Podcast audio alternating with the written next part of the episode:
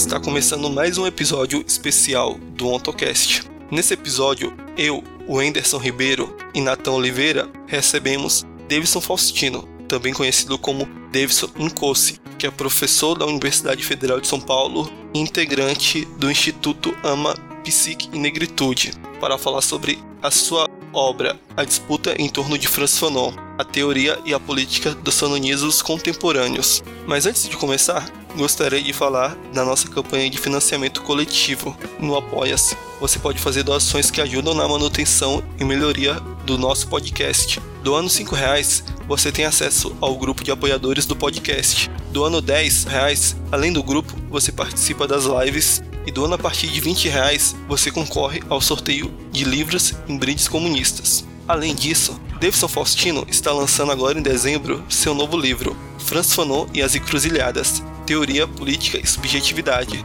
que sairá pela editora Umbu, que disponibilizou para os ouvintes do OntoCast o cupom de 25% de desconto nesta obra e de 20% de desconto nas obras de Franz Fanon. O cupom é FANOCAST. Aproveitem!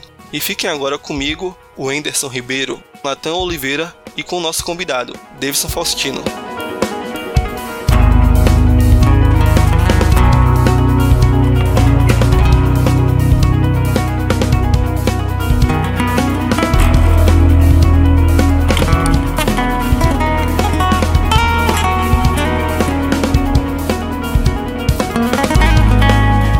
Olá pessoal, estamos iniciando mais um AutoCast. Meu nome é Wenderson, sou militante do Coletivo Negro Minervino de Oliveira e formado em Pedagogia pelo ESC. Hoje me deram a missão de apresentar este episódio com o parceiro Natan. Fala aí, Natan. Salve, Wendy. Salve, Davis. Salve. É, meu nome é Natan Oliveira. Sou estudante de Física na Universidade Federal Fluminense, a UF, também membro do NIEP Max. E hoje estamos aqui para mais um episódio do OntoCast. É, eu, junto com o Wenderson, para recebermos o queridíssimo Davis. Vai lá, Davis. Salve, gente. Boa tarde aí a todo mundo que estiver ouvindo. Sou o Davidson, sou é, professor na Universidade Federal de São Paulo Paulo, sou integrante do Instituto Ama Psique e Negritude, militante estudioso do Francis Fanon. Tamo aí. Muito, muito massa. É, Natan, sempre bom dividir aqui esse espaço com ele. Além de um amigo, e é uma grande referência para mim, sempre aprendo muito conversando com o Mano. E o Davidson, né, que foi uma figura central na minha formação enquanto militante do movimento negro. E bem, para começar o episódio, será sobre a disputa em torno de Franz Fanon, a teoria e a política dos fanonismos contemporâneos, que é o título do último livro do convidado, gostaria de perguntá-lo é, como Fanon passa a ser esse autor central na investigação dele. É, por que Fanon? Como Fanon apareceu em tua vida? Como tu conheceu Fanon? É uma pergunta interessante para a gente começar o debate. Legal. É, eu sou daqui do ABC Paulista, né? E sou militante desde muito cedo, desde a adolescência.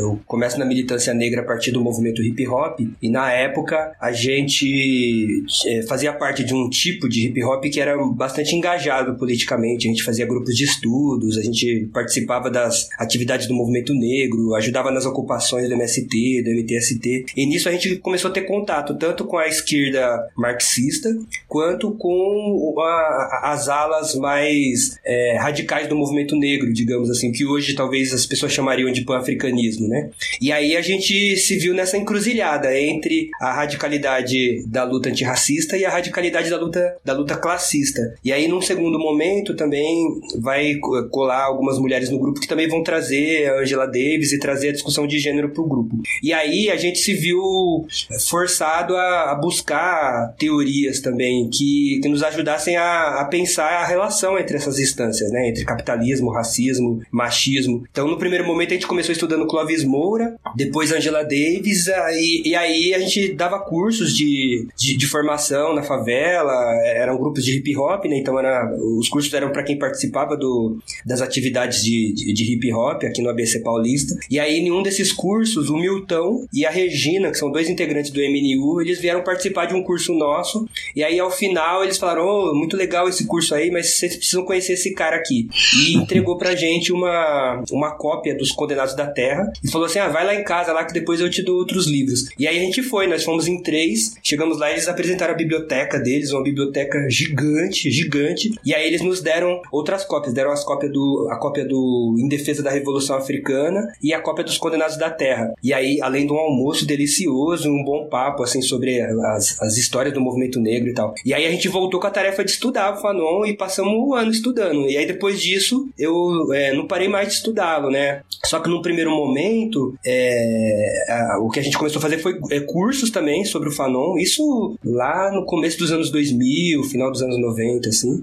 É, e aí, de, bem depois, eu vou entrar na universidade e eu estudei ciências sociais, né? Eu entrei em 2001 na universidade. E aí eu me formei num curso bastante progressista da, de ciências sociais, mas em nenhum momento foi falado sobre racismo, muito menos sobre autores como Fanon, Angela Davis, Lélia Gonzalez. É, éramos nós que trazíamos, né? E, aí a gente começou a juntar com outros alunos pretos na época para fazer grupo de estudo dentro da universidade, assim, né? Então, isso muito antes da, do, de, de, de circular esse nome que as pessoas usam hoje, né? Tipo coletivo. Ninguém falava coletivo, a gente falava grupo na época, né? E aí eu fui estudando sempre paralelo, assim. Aí eu me formei na, na, na universidade em ciências sociais. Depois eu fiz mestrado em ciências da saúde e eu, é, no mestrado, eu trouxe o Fanon como teoria para pensar a saúde da população negra, né? Eu, eu sou mestre em epidemiologia, né? Na, estudei na faculdade de medicina daqui do ABC. E aí eu trouxe o Fanon para pensar a saúde da população negra, mas era uma iniciativa muito tímida, assim, ainda. E não, não era. O Fanon não era um nome conhecido nem entre o movimento negro e nem entre os intelectuais, assim, acadêmicos em geral, muito menos né, na esquerda, assim. Alguma outra pessoa falava do nome, mas é, pouca gente tinha lido mesmo, assim. Aí depois que eu me formei no, no, no mestrado, aí eu fui é, fazer doutorado, eu fiz doutorado em sociologia, né? E aí eu escolhi estudar o pensamento do Francis Fanon no doutorado. E aí foi é, um choque também para mim chegar no doutorado, porque quando eu chego no doutorado para estudar o pensamento do Francis Fanon, eu descubro que aquele Fanon que eu conheci pelo movimento negro não era o Fanon que estava sendo lido nas universidades. Uhum. Então aquilo causou um choque imenso, assim. E aí o meu orientador, é, eu agradeço muito ele por isso, assim. Na treta, não foi na conversa, foi na treta, ele me sugeriu para mudar o tema do, da minha pesquisa. Ao invés de eu pesquisar o pensamento do Francis Fanon, eu pesquisasse os fanonismos, já que eu estava estranhando a, aquela leitura que estava sendo feita ali. E foi uma das melhores sugestões que alguém já me deu, assim, né? E aí eu fui estudar os diferentes fanonismos. Aí eu fiz uma revisão de literatura, na literatura de língua inglesa, francesa, espanhola e língua portuguesa para saber o que estava se lendo do Fanon, né? E aí foi daí que veio essa, essa noção que eu apresento no, no texto, né? De uma disputa em torno do Francis Fanon, né? E, e aí só, é, é e aí depois eu publico, né? Eu, é, o doutorado foi quatro anos, eu consegui terminar em três e meio e aí eu defendo a minha tese, só que aí nesses três anos de estudos já o cenário já mudou, assim, o, o nome do Fanon começou a circular com muito mais força do que quando eu comecei o estudo e a gente já estava num outro cenário, assim, né? Tanto acadêmico quanto, quanto político. Mas o Fanon chega, eu chego ao Fanon pelo movimento negro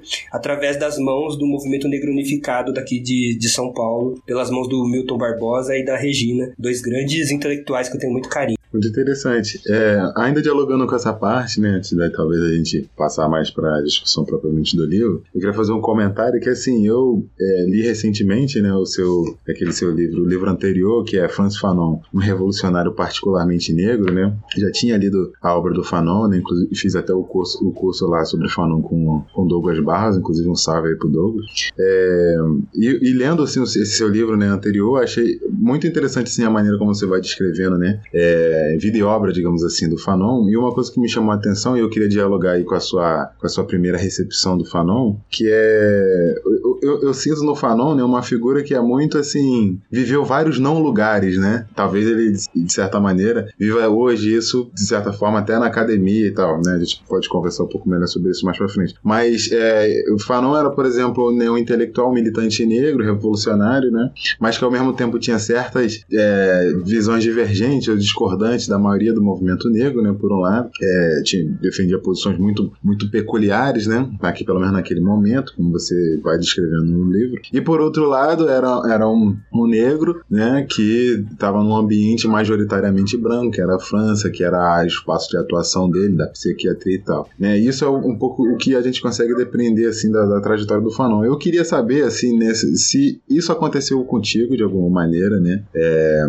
você negro, de periferia e tal, estar no, em ambientes como academia ou outros ambientes, não sei que você frequentou, se pudesse ter talvez esse deslocamento. E se sim, né, se em algum momento o Fanon começou a despertar isso em você também, assim, assim como que ele foi te afetando, né? Além de tudo isso que você já estava envolvido desde cedo no movimento negro, assim, se poderia ter algum é. relato dessa natureza. É uma pergunta interessante, né? Porque o Fanon, eu costumo dizer que o Fanon ele é um, um, um militante, um teórico da encruzilhada, né? Que ele tá na encruzilhada entre a ação e o pensar, mas ele também tá na encruzilhada entre um monte de vertente teórica, é, mas ele também tá na encruzilhada geográfica, assim, né? Porque ele nasce na Matinica, a Matinica já é uma encruzilhada por si só, porque ela é um território francês que tá fora da França. Então, em algum momento eles se sentem franceses, mas quando eles vão para França, eles não são franceses. Então já, você já tem ali uma, uma, uma questão ali desde o início, né? E o Fanon fala muito disso. Mas também a posição dele com as teorias que ele dialoga, né? Uhum. Do marxismo ao existencialismo, do movimento de negritude à psicanálise, ele tá sempre se apropriando e ao mesmo tempo fazendo a crítica, né? Mas é uma crítica que exige daquela teoria a sua radicalidade, não é uma crítica que a descarta. Mas ao exigir a sua radicalidade, muitas vezes ele leva a teoria ao limite, né? Então, é, é isso, isso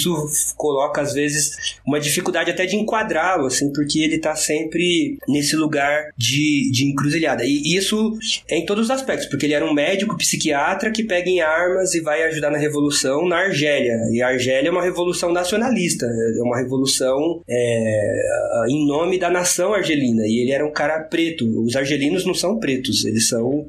É, é eu sempre lembro, né? O, o Zidane é argelino. Os argelinos eles são, eles têm a pele clara, embora para os franceses eles não eram brancos, mas é, é diante de alguém da África subsaariana, por exemplo, é contrastante assim a diferença. Então Fanon estava na Argélia, onde visivelmente ele era um estrangeiro na Argélia. E ele, ele aposta numa revolução que tinha os elementos muçulmanos, inclusive. A Revolução Argelina, ela passava por um, por um retorno à cultura, às culturas tradicionais argelinas e à religião muçulmana. O Fanon era ateu. Então ele, ele é o cara mais fora de qualquer lugar que ele já esteve dentro, assim. E ao mesmo tempo mais dentro do que qualquer um que, que já esteve exatamente por estar nesse lugar de encruza, sabe? E aí, é, a sua pergunta é muito boa, porque é, é, é o Stuart Hall ele vai até falar isso, né? Que é, ninguém está em casa, né? A sensação de estar em casa é uma ilusão de ótica moderna. Mas, de certa forma, essa experiência do Fanon traduz a minha, né? Porque eu venho da favela, da favela mesmo, do lixão, da, do barro, do barraco de, de, de madeira. É, e aí, de repente, agora eu sou professor universitário.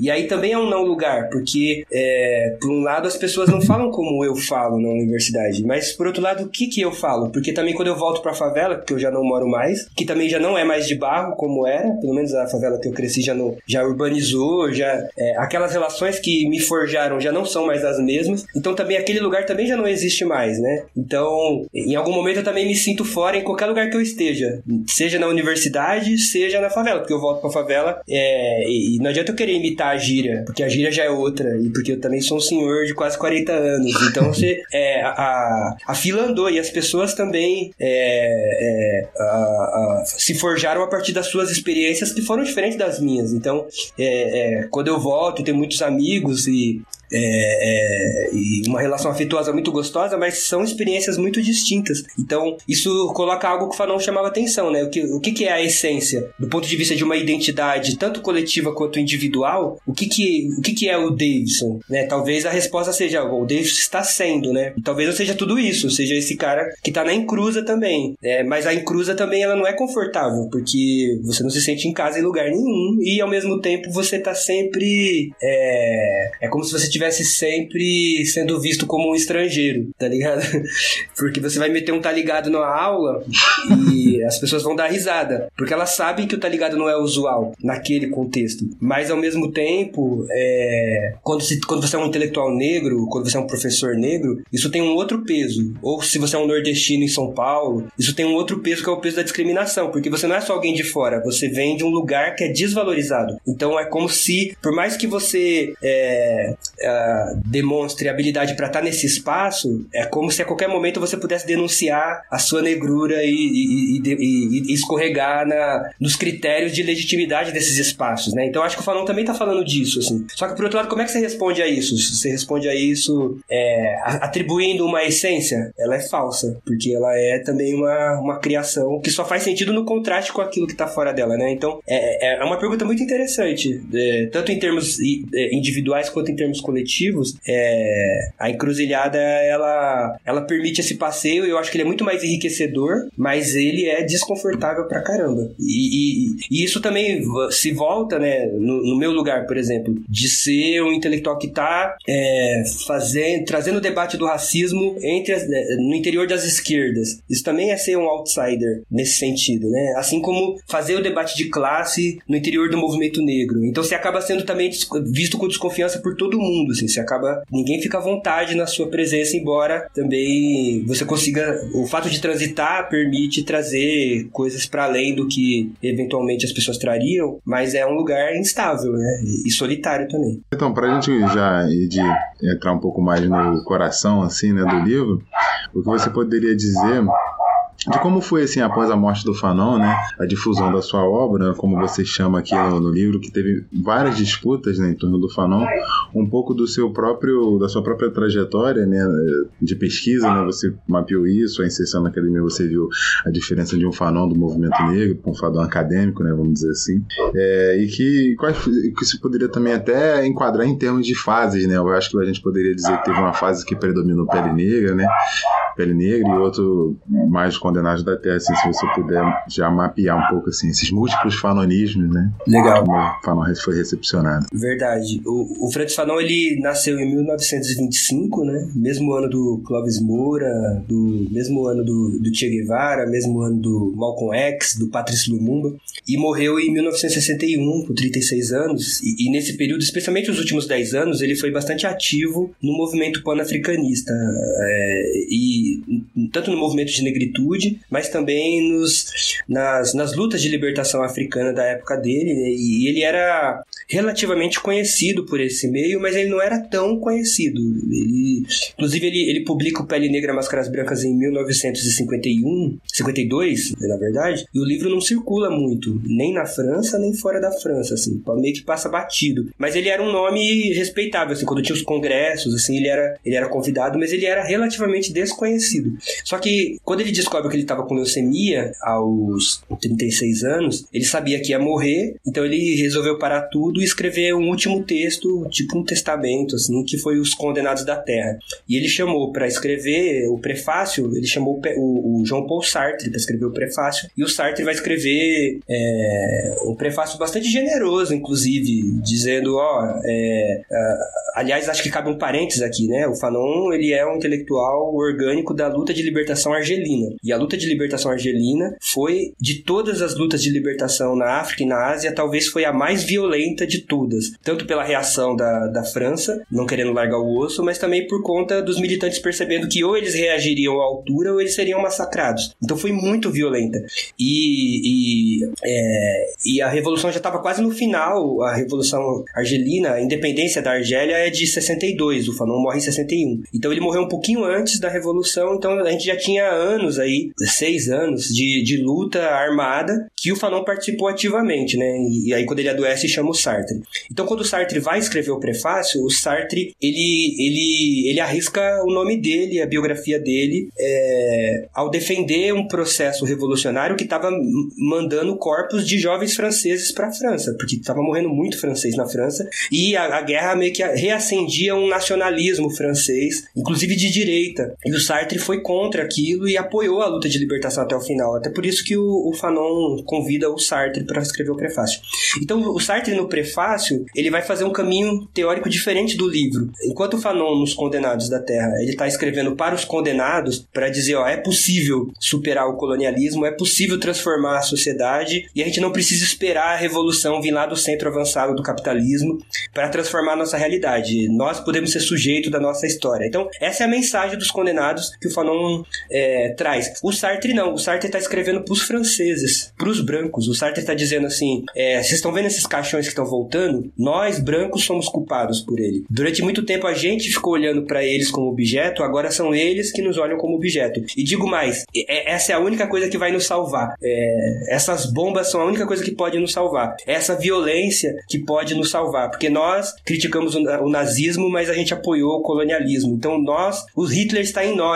E se ele não for expurgado com a guerra da Argélia, nós não temos salvação. Então é só a violência salva. Então Sartre, ele destaca a violência no prefácio, porque ele queria provocar, inclusive a esquerda. Vocês sabem que o Partido Comunista Francês não apoia as lutas de libertação, é, algum, inclusive da Argélia, porque fica nesse, nessa encruzilhada entre é, o, as demandas nacionais e, e, e a luta anticolonial. É, e uma parte da esquerda democrática também não apoia, né? Fica refém do mito da Argélia francesa. Então, o Sartre, ele tá chamando a atenção desse setor. Só que ao fazer isso, ele destaca o tema da violência no livro. E é, o que o Sartre não esperava e nem o Fanon esperava é que depois que o livro fosse publicado, o livro fosse, o livro ficou mundialmente conhecido. Ele foi proibido na segunda semana, ele já foi proibido na França, mas até aí ele já tinha vazado para o resto do mundo, foi traduzido para italiano, depois foi traduzido para o Force para ser lido no Irã, foi traduzido para mandarim, foi traduzido para o japonês, para o espanhol, para o português e para o inglês, principalmente o inglês, porque logo em seguida a gente está depois da década de 60, você tem uma efervescência de movimentos nos Estados Unidos, inclusive o Black Panther, né? E os Condenados vai, vai ser considerado, aliás, ele foi é, se a gente pega a edição da década de 60 dos, do, do, dos Condenados, eles o subtítulo, o subtítulo é O Livro de Bolso da Revolução. Então, é, o livro vai transbordar os limites, só que o que o Sartre, nem o Sartre nem o Fanon esperavam é que as pessoas só vão ler o pre, a maioria só vai ler o prefácio do Sartre e não vai ler o livro. E isso vai criar uma pecha, uma, um certo rótulo, um certo estereótipo do Fanon reduzido ao prefácio. E o que, que o prefácio está destacando? Ele está destacando a violência. Então o Fanon ficou conhecido como um autor da violência. Só que aqui a gente está na década de 60, década de 70, num momento, num período em que boa parte da esquerda mundial apostava na violência revolucionária como uma saída para a ordem estabelecida. Então, o Fanon circula ao lado de Ho Chi Minh, ao lado de Che Guevara, como um autor que precisa ser lido, porque é o, é, é, é o papa da violência. Só que isso não condiz com o livro. Se a gente lê o livro Os Condenados, embora o primeiro capítulo ele seja nomeado como. Tipo, o primeiro capítulo, o nome dele é, é, da violência, mas ainda assim é uma crítica da violência, não é um, um elogio à violência. É, é, aliás, a, a, luta anticolonial é uma forma de barrar a violência, no sentido de, de, de superar a violência colonial. É lógico que o Fanon, lendo o Marx, lendo o Hegel, lendo o Engels, ele está percebendo que não é possível desmantelar a sociedade colonial só com, com, com assinatura na internet, com, com moção de repúdio nem com Twitter. Ou há uma força organizada capaz de desmantelar, de reorganizar a sociedade, ou o colonialismo não se, não se dissolve. Né? A, a luta anticolonial para o Fanon não é uma virada, uma virada epistêmica, ela é uma transformação total de, de todos os pressupostos da sociedade, inclusive inclusive os pressupostos subjetivos, e aí a dimensão epistêmica tem um espaço importante, mas não é ela que vai descolonizar por si só. Então, é, o, o, o, os Condenados da Terra é uma crítica à violência, e não é um elogio à violência. É, só que o Fanon ficou visto como um, um, defensor da violência, tanto pelos, pelos, pelos grupos e teóricos que achavam a violência necessária, quanto por aqueles que criticavam a violência. Ambos, ou a maioria deles, só liam o prefácio do Sartre. E, e, é, e, isso é, vai, vai reverberar durante, durante décadas. Né? Então, só, só que tem um problema, né? Quando a gente chega na década de 80, com a queda do Muro de Berlim, com a crise de paradigma das ciências sociais, com as viradas epistêmicas das mais variadas, a violência ela sai da ordem do dia, a perspectiva revolucionária ela perde força entre as esquerdas e os autores, abre aspas, violentos, passam a ser vistos como autores do passado. Então, assim como ninguém lê Ho Chi Minh, ninguém lê Che Guevara, não sei quem vai estudar esses caras caras, ou esses processos, ninguém lia Fanon porque era um, um defensor da violência, né? Dentro desse estereótipo que, que ele ficou colado. É, então, durante 20 anos, 20, quase 30 anos, o Fanon foi lido como um revolucionário, defensor da violência, pelos melhores leitores e pelos piores. Nem todo mundo lia ele dessa forma empobrecida, né? Tanto que o Fanon vai inspirar Steve Biko, vai inspirar Milka Cabral, vai inspirar Paulo Freire, vai inspirar Glauber Rocha, vai inspirar uma série de pensadores que o levarão a sério. Vai inspirar o MNU, vai inspirar as lutas de libertação nos países de língua portuguesa. Aliás, o Fanon tinha uma proximidade muito intensa com os militantes anticoloniais de Angola é, é, e, e, de certa forma, vai influenciar esses processos. Né? Então, é, há né, o, o, a, a, as lutas na, na Tanzânia, enfim. Então, o Fanon, ele, ou mesmo os Black Panthers, por exemplo, é, o Fanon vai ser muito lido na Itália por, por uma nova esquerda que é, vai, vai uh, identificar o colonialismo como uma forma de fascismo, né? A Itália com todo essa, esse histórico de luta antifascista. Então, o Fanon vai ser lido, mas ele vai ser lido como um autor da praxis revolucionária e o único livro que era lido era Os Condenados da Terra, na melhor das hipóteses, porque na maioria das vezes era só o prefácio. Quando essa onda revolucionária ela perde hegemonia, ela perde força, o Fanon desaparece do mapa. Ele só vai voltar a ser lido com a emergência do pensamento pós-colonial que vai surgir na Inglaterra, no, no, no Reino Unido, é, surge a partir também da nova esquerda, mas uma nova esquerda que vai se aproximando cada vez mais do pós-estruturalismo francês e da perspectiva da diferença, da filosofia da diferença, né? Vão, vão resgatar é, Derrida, Deleuze, Guattari para propor uma nova forma de construção teórica, né? E, e aí o Fanon volta a ser lido, mas agora não é mais o Fanon dos Condenados da Terra, agora é o Fanon do Pele Negra e, e a gente pode dizer sem medo de errar que, que se não fossem os pós-coloniais, talvez a gente não conheceria o Pele Negra, porque era um livro ignorado, ignorado. Aqui no Brasil, a Neuza Santos Souza já conhecia, mas era exceção. Quem falava do Fanon até a década de 80 falava dos condenados. Os pós-coloniais, como eles são pós-estruturalistas e eles estão correndo da, dessa noção de praxis, eles estão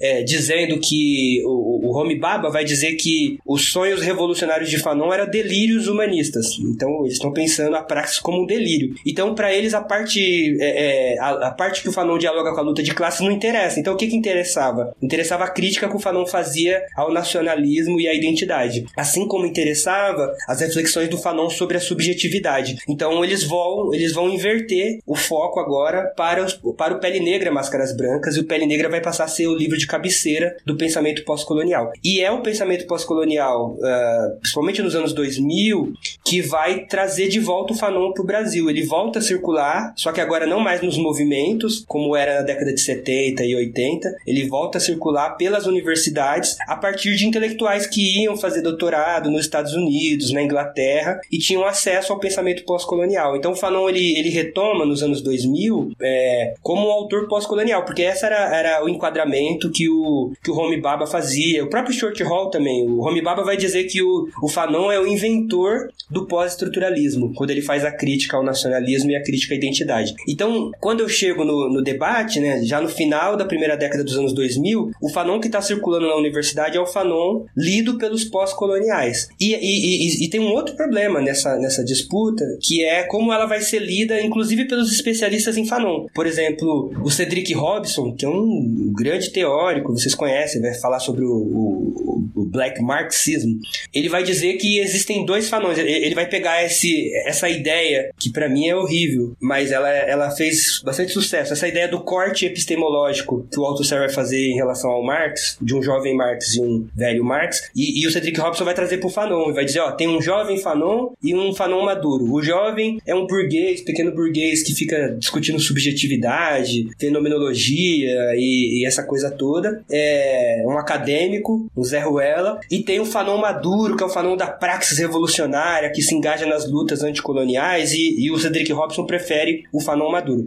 Os pós-coloniais vão manter esse corte epistemológico, só que eles só vão inverter o foco. Vão falar, Ei, esse Fanon maduro se perdeu no, na, nas ilusões, é, nas nas ilusões iluministas, nas, nos delírios humanistas, o que interessa é o jovem Fanon, que é esse Fanon filósofo. E aí quando eu começo a estudar e inclusive ter acesso ao, ao conjunto dos textos do Fanon, o que foi ficando óbvio é que esse corte não se sustenta. Se você lê o Fanon como um todo, não, se você só lê o Pele Negra e os Condenados, você pode até achar, mas se você lê os, todos os livros do Fanon e, e busca fazer uma exegese, existe uma, uma, série de nexos internos aí que já estão já presentes antes do Pele Negra, porque do Pele Negra o Fanon escreveu peças de teatro e que já tinham preocupações ali é, humanistas é, é, ou, ou universalistas, digamos, que ele vai encontrar resposta prática na luta de libertação, mas elas já apareciam como pergunta no Pele Negra. Né? Então, quando eu entro no, no, debate, uma das questões que eu vou me posicionar é dizer, ó, não se, essa ideia de dois fanons não se sustenta. A gente pode falar em fanonismos. Talvez o, o, o problema esteja nas leituras e não no próprio autor. Embora seja um autor carne de pescoço, né?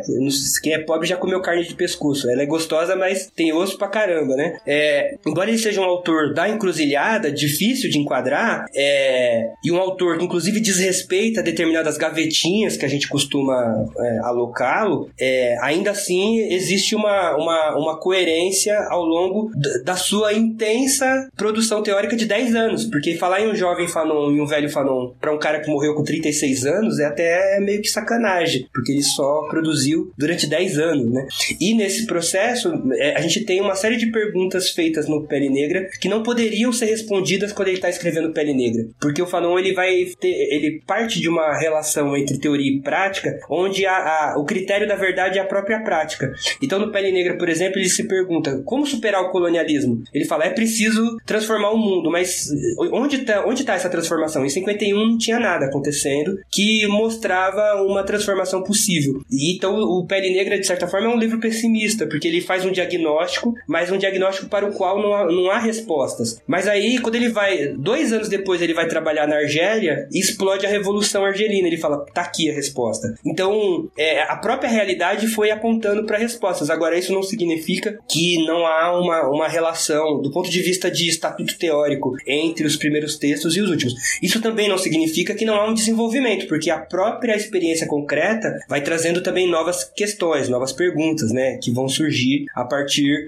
da praxis. Mas o, qual é a minha, a minha principal tese nesse, nesse estudo? É que o Fanon é um só, mas os fanonismos são vários. Essa é a primeira tese. Mas a segunda tese é que, na maioria das vezes, os fanonismos acabam recortando pedaços no texto do Fanon que são convenientes aos seus próprios projetos teóricos, muitas vezes é, des, é, é, é em contraponto à própria coerência interna dos textos fanonianos. Então, o, o, o leitor marxista pega a parte da praxis e não fala do racismo. O leitor pós-estruturalista pega a parte da crítica à identidade, mas não fala da praxis. O leitor existencialista pega a parte da fenomenologia, mas não fala da parte da psicanálise. O leitor da psicanálise pega a parte da subjetividade da psicanálise e não fala da parte da política. E, é, é, e, e, e todo mundo falando em nome do Fanon. Existem brigas na, na literatura em, em, língua inglesa, até engraçadas, entre autores que vocês respeitam. E todo mundo xingando um ao outro e dizendo, porque segundo Fanon, e, e, e vai lá e coloca uma posição, uma posição completamente diferente da do outro, e os dois citando Fanon. E só é possível se eu fragmento é, um pensamento vivo em pedaços e recorto só os tecos que os tecos que, que convêm ao meu próprio projeto, né? E aí você tem aberrações, assim, que às vezes as pessoas... É, isso para mim era muito frequente, né? Eu ia nas mesas é, ou em banca, e aí as pessoas, segundo Fanon, aí quando elas iam falar, eu, peraí, mas isso aqui não é o Fanon, isso aqui é o Sartre. Segundo Fanon, não, isso não é o Fanon, isso é o Home Baba, o Fanon tá falando outra coisa. Segundo o Fanon, não, isso não é o Fanon, isso é o Zizek, é outra coisa. Então, esse, esses recortes, eles acabam empobrecendo a percepção a respeito da contribuição singular desse autor para a compreensão da realidade contemporânea, mas sobretudo para as transformações que essa compreensão aponta, né? Muito bom. Antes de passar para o Andy, eu queria só cadenciar um pouco mais um ponto que você levantou, até porque para possíveis é, ouvintes que talvez não estejam tão familiarizados, até porque eu pretendo mandar aí para vários amigos, né, esse episódio, é se você pudesse descrever um pouquinho assim, quem são os autores pós-coloniais, né, que você está se referindo aí, que, que seria esse pensamento pós-colonial, e, e, e, uma, uma coisa que é sempre bom de talvez diferenciar a relação com o que é chamado do pensamento decolonial, né, se você conseguiria uma rápida caracterização assim para quem talvez não está familiarizado tanto com esse debate, né? Poder Ótimo. Quando a gente estuda, estuda o pensamento do Fanon, a gente se depara com uma confusão muito frequente, que é a confusão entre anticolonial, entre pós-colonial, entre decolonial, entre contracolonial. E, e esses nomes não são sinônimos, né? Pelo menos de acordo com seus formuladores, eles pressupõem é, epistemes, eles pressupõem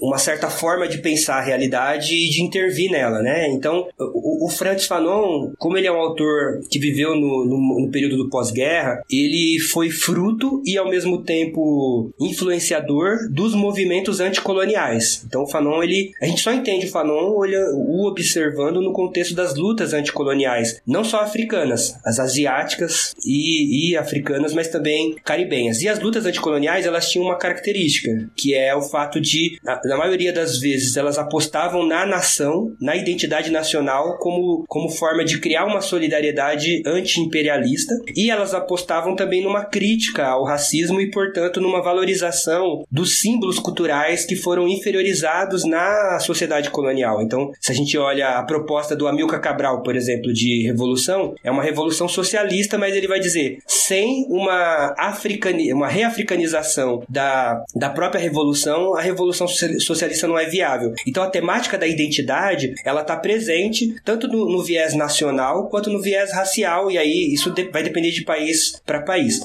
Mas há uma questão da identidade em, em, em, questão, e há um diálogo com o humanismo. Então, se de alguma forma esses processos revolucionários vão criticar o iluminismo, vão criticar a, a, é, a o, o, homem burguês criado nesse contexto do iluminismo, por outro lado, eles vão reivindicar as promessas da Revolução Francesa, as promessas de igualdade, de liberdade, vão reivindicar a participação na comunidade humana, é, embora entendessem que a afirmação da identidade era um caminho para isso. Aí, e dentro desses movimentos, a gente tinha desde marxista até nacionalista, desde monarquista até é, liberal, e, e, todo mundo, é, na sua diversidade, concordava com esses termos em, em, em termos de uma unidade nacional. Então, a ideia da identidade, ela estava presente. Só que é, isso, o Fanon morreu na década de 60, década de, da década de 60 até a década de 80 vai acontecer uma série de revoluções na África e na Ásia. Aliás, na Ásia começa antes, já na década de 50. E é, a gente vai ter posteriormente um período também que o Carlos Moore chama de decapitação das lideranças anti-imperialistas. Então, muitos líderes que tinham uma perspectiva mais voltada para os interesses nacionais, é, mesmo depois das revoluções, eles foram assassinados por golpes de estados promovidos pelas ex-colônias. Então, o Patrício Lumumba é o caso que abalou mais o Fanon, mas esse processo de decapitação de lideranças ele foi frequente. E, ao mesmo tempo, o, a, as, as antigas metrópoles vão financiar uma série de golpes de estado, né? A história do, do Thomas Sankara também é bastante trágica. Tem, tem, há uma série de exemplos de, de lutas que começam dentro de uma ideia de unidade nacional, mas que no desenvolver elas acabaram descambando para um fratricídio, para tipo ditaduras sanguinárias internas. Agora o ditador é preto, não é mais branco, mas ele também massacra a divergência, ele também é, é, grandes lideranças serão, serão mortas. Então é, é, isso vai, vai suscitar ao final da década de 80 uma crítica ao, ao nacionalismo. E esse é um momento, a década de 80, que na Europa está vigorando a, a crise, a chamada crise de paradigma das ciências sociais. De um lado, a gente tem desde lá da França, da década de 60, os novos movimentos sociais e que emergem tanto no contexto de crítica ao stalinismo, mas também de burocratização dos, dos partidos e dos sindicatos na Europa, mas sobretudo com a emergência de novos atores que não eram nomeados anteriormente, né? Feminismo, movimento estudantil, mesmo o novo sindicalismo. E, ao mesmo tempo, no plano teórico, há um distanciamento da intelectualidade crítica de uma perspectiva mais marxista, que passa a ser identificada com o stalinismo, e, e há um distanciamento na direção de, é, do pós-estruturalismo, que é algo que está surgindo e que também não é homogêneo. A maioria dos autores que a gente chama de pós-estruturalista não concordariam e ser enquadrados como tais, mas de fato há um distanciamento do marxismo no interior do pensamento crítico. Na Europa, você tem em alguns lugares o surgimento do eurocomunismo, que vai abandonar a perspectiva revolucionária para uma perspectiva, abre aspas, democrática. Então, há uma, uma série de guinadas que estão acontecendo no campo do pensamento crítico e elas vão influenciar também o pensamento antirracista. Na Inglaterra, isso, esse debate vai chegar na nova esquerda, que desde lá do Eric Williams, do Thompson, já estavam criticando o marxismo pelo que eles chamavam, abre aspas, da ausência da temática da cultura no debate da luta de classes, só que com essa influência pós-estruturalista, é, o, o, o, marxismo vai perdendo cada vez mais espaço, né? Então se parte do... Se a gente pegar,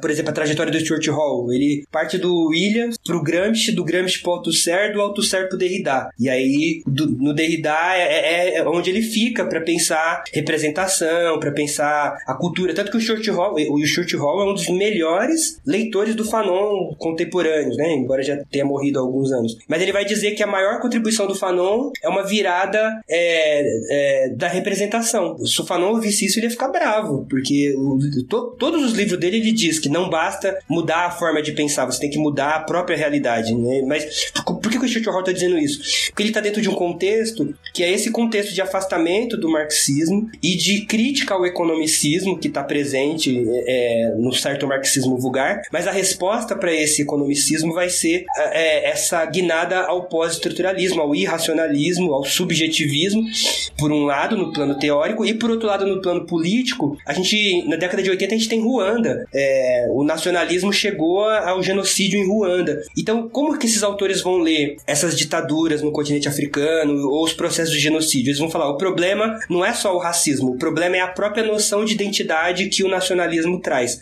Então o foco da crítica é, desses autores, é, dessa nova esquerda tardia na Inglaterra, é, especialmente a partir do Short Hall, e aí depois você tem o grupo de estudo subalterno, que também era tudo marxista, mas que vão se aproximando desse debate mais subjetivo, é, é de dizer que o problema é a própria noção de, de identidade, porque ela pressupõe é, um nacionalismo. O Paul Gilroy, por exemplo, outro autor, outro filho dessa tradição, ele vai dizer que raça é, nação e, e, fascismo é tudo a mesma coisa, porque todas elas são pautadas numa ideia de identidade. Então, no plano teórico, o, o, o pós-estruturalismo está fazendo uma crítica à identidade, mas uma crítica às categorias universais e uma crítica, sobretudo, a, ao próprio iluminismo. Né? Isso está lá no pós-estruturalismo francês. Os autores antirracistas britânicos vão receber essa crítica e vão dizer que é, o iluminismo é eurocêntrico, vão trazer a dimensão colonial para o debate. Mas, ao mesmo tempo, eles vão dizer: é, mas os movimentos anticoloniais também são coloniais, porque eles é, não rompem com a ideia de identidade que o iluminismo é, defendia, que é a noção de sujeito, por exemplo, de sujeito histórico, que é uma noção, que são as noções que permeiam as esquerdas, por exemplo. Então,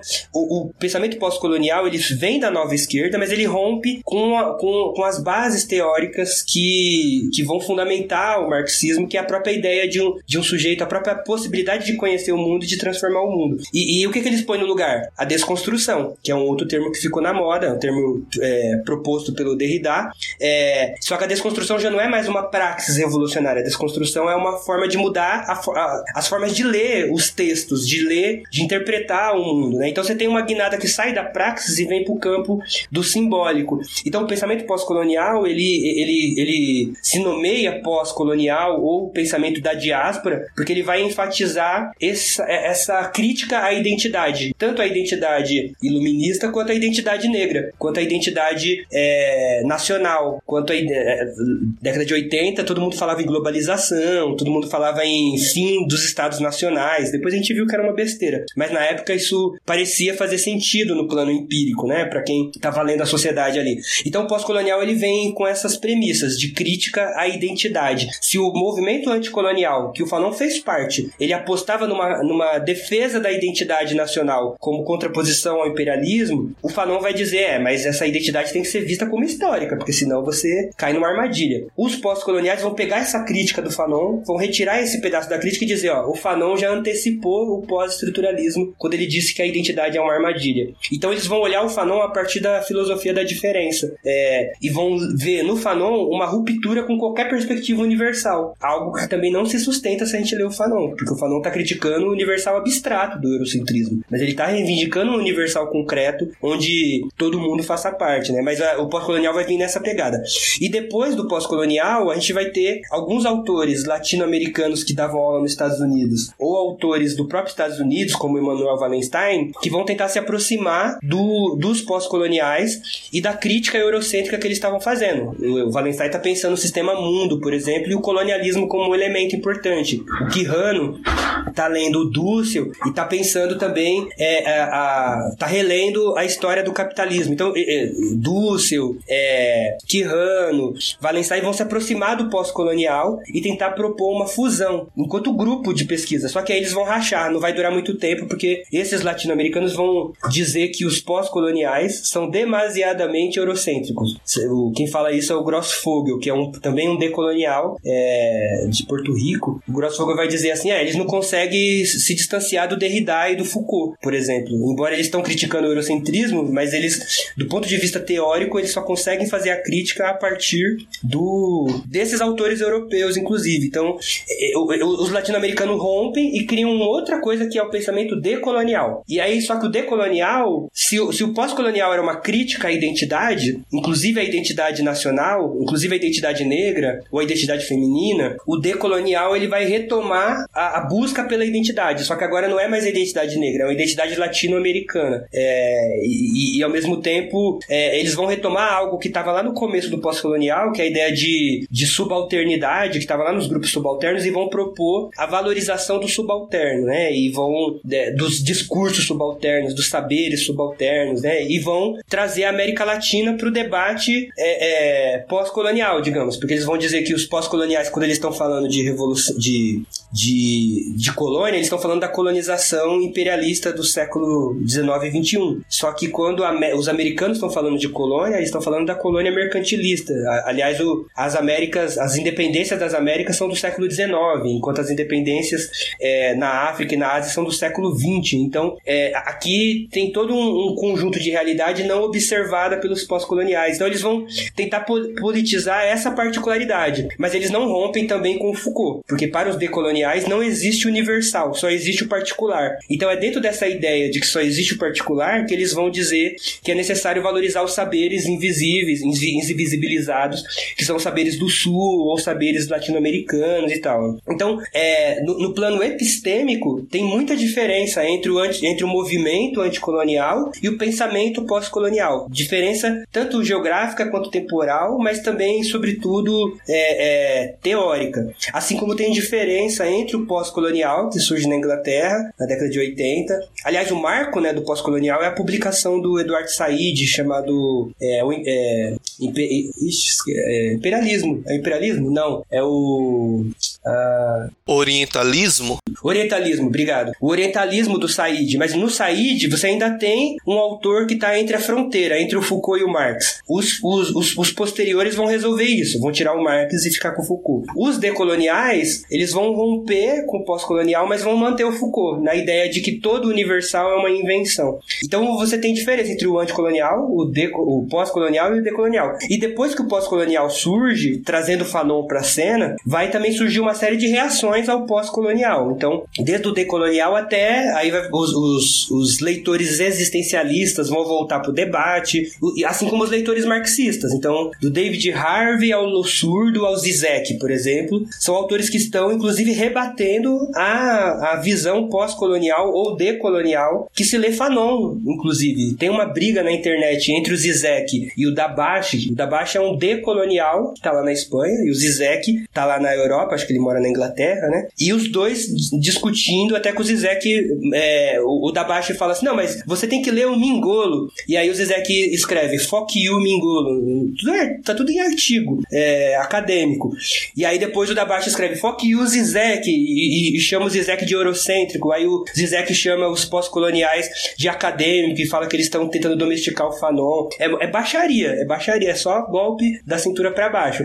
E todo mundo falando em nome do Fanon, né? Então foi isso que eu fui estudar e ver, inclusive, o que se recorta e, e quem recorta, recorta esse pedaço por quê, né? Então, repito, o pós-colonial ele tá destacando no Fanon a subjetividade porque para o pós-colonial só existe a subjetividade, porque a própria objetividade é uma criação do discurso. Quando eu vou pro marxismo mais clássico, mais vulgar, só vai se destacar a praxis porque o Fanon está sendo lido como autor da praxis no terceiro mundo, mas também vai se desconsiderar o racismo. Né? Então, é, é, é, é, por um lado, também o meu trabalho é uma denúncia desse picotamento de um autor que é de encruzilhada e que está pensando a realidade como complexo de complexo ou como síntese de múltiplas determinações. E é exatamente isso que se perde nessa disputa é, que, que acaba sendo dilacerante de um pensamento que é muito mais complexo. Uau, uau. Fala muito boa. E até para dar tempo, Davidson respirar, eu vou contar uma história aqui, mas que casa perfeitamente com a pergunta.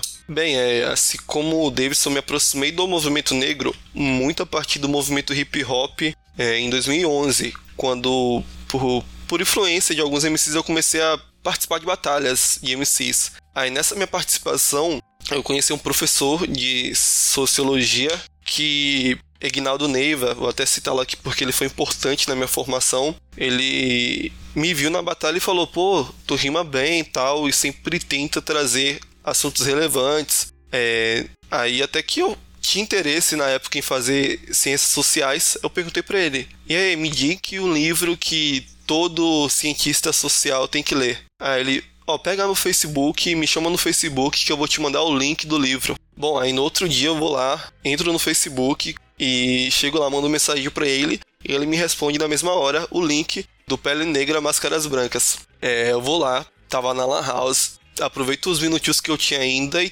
tento ler o livro para ver do que se tratava. É, aí eu vou começar a leitura e tinha lá é, algumas coisas assim que eu não consegui entender. Eu, meu Deus do céu, o que, que esse cara tá falando aqui nesse livro? Ainda é cedo ou tarde demais, mas a explosão vai acontecer. É, eu tinha 15 anos na época e eu não entendi nada do livro. É, mas eu fiquei com o livro na cabeça. Bom, o livro é importante porque é, todo cientista social tem que ler esse livro. É, aí eu falei, não, não vou conseguir ler agora, mas vou ficar com ele aqui guardado, esse PDF, para ler assim que possível. Até que tempos depois eu fui novamente pesquisar sobre o autor, aí eu encontrei uma, uma apresentação é, de vida e obra de Francis Fernando Davidson, que foi essa videoaula que conseguiu elucidar algumas coisas ali na minha cabeça sobre a importância de Francis Fanon e daquele livro. E aqui um ponto é importante é que a importância desses militantes mais velhos do movimento negro, e posso pegar o exemplo do Milton,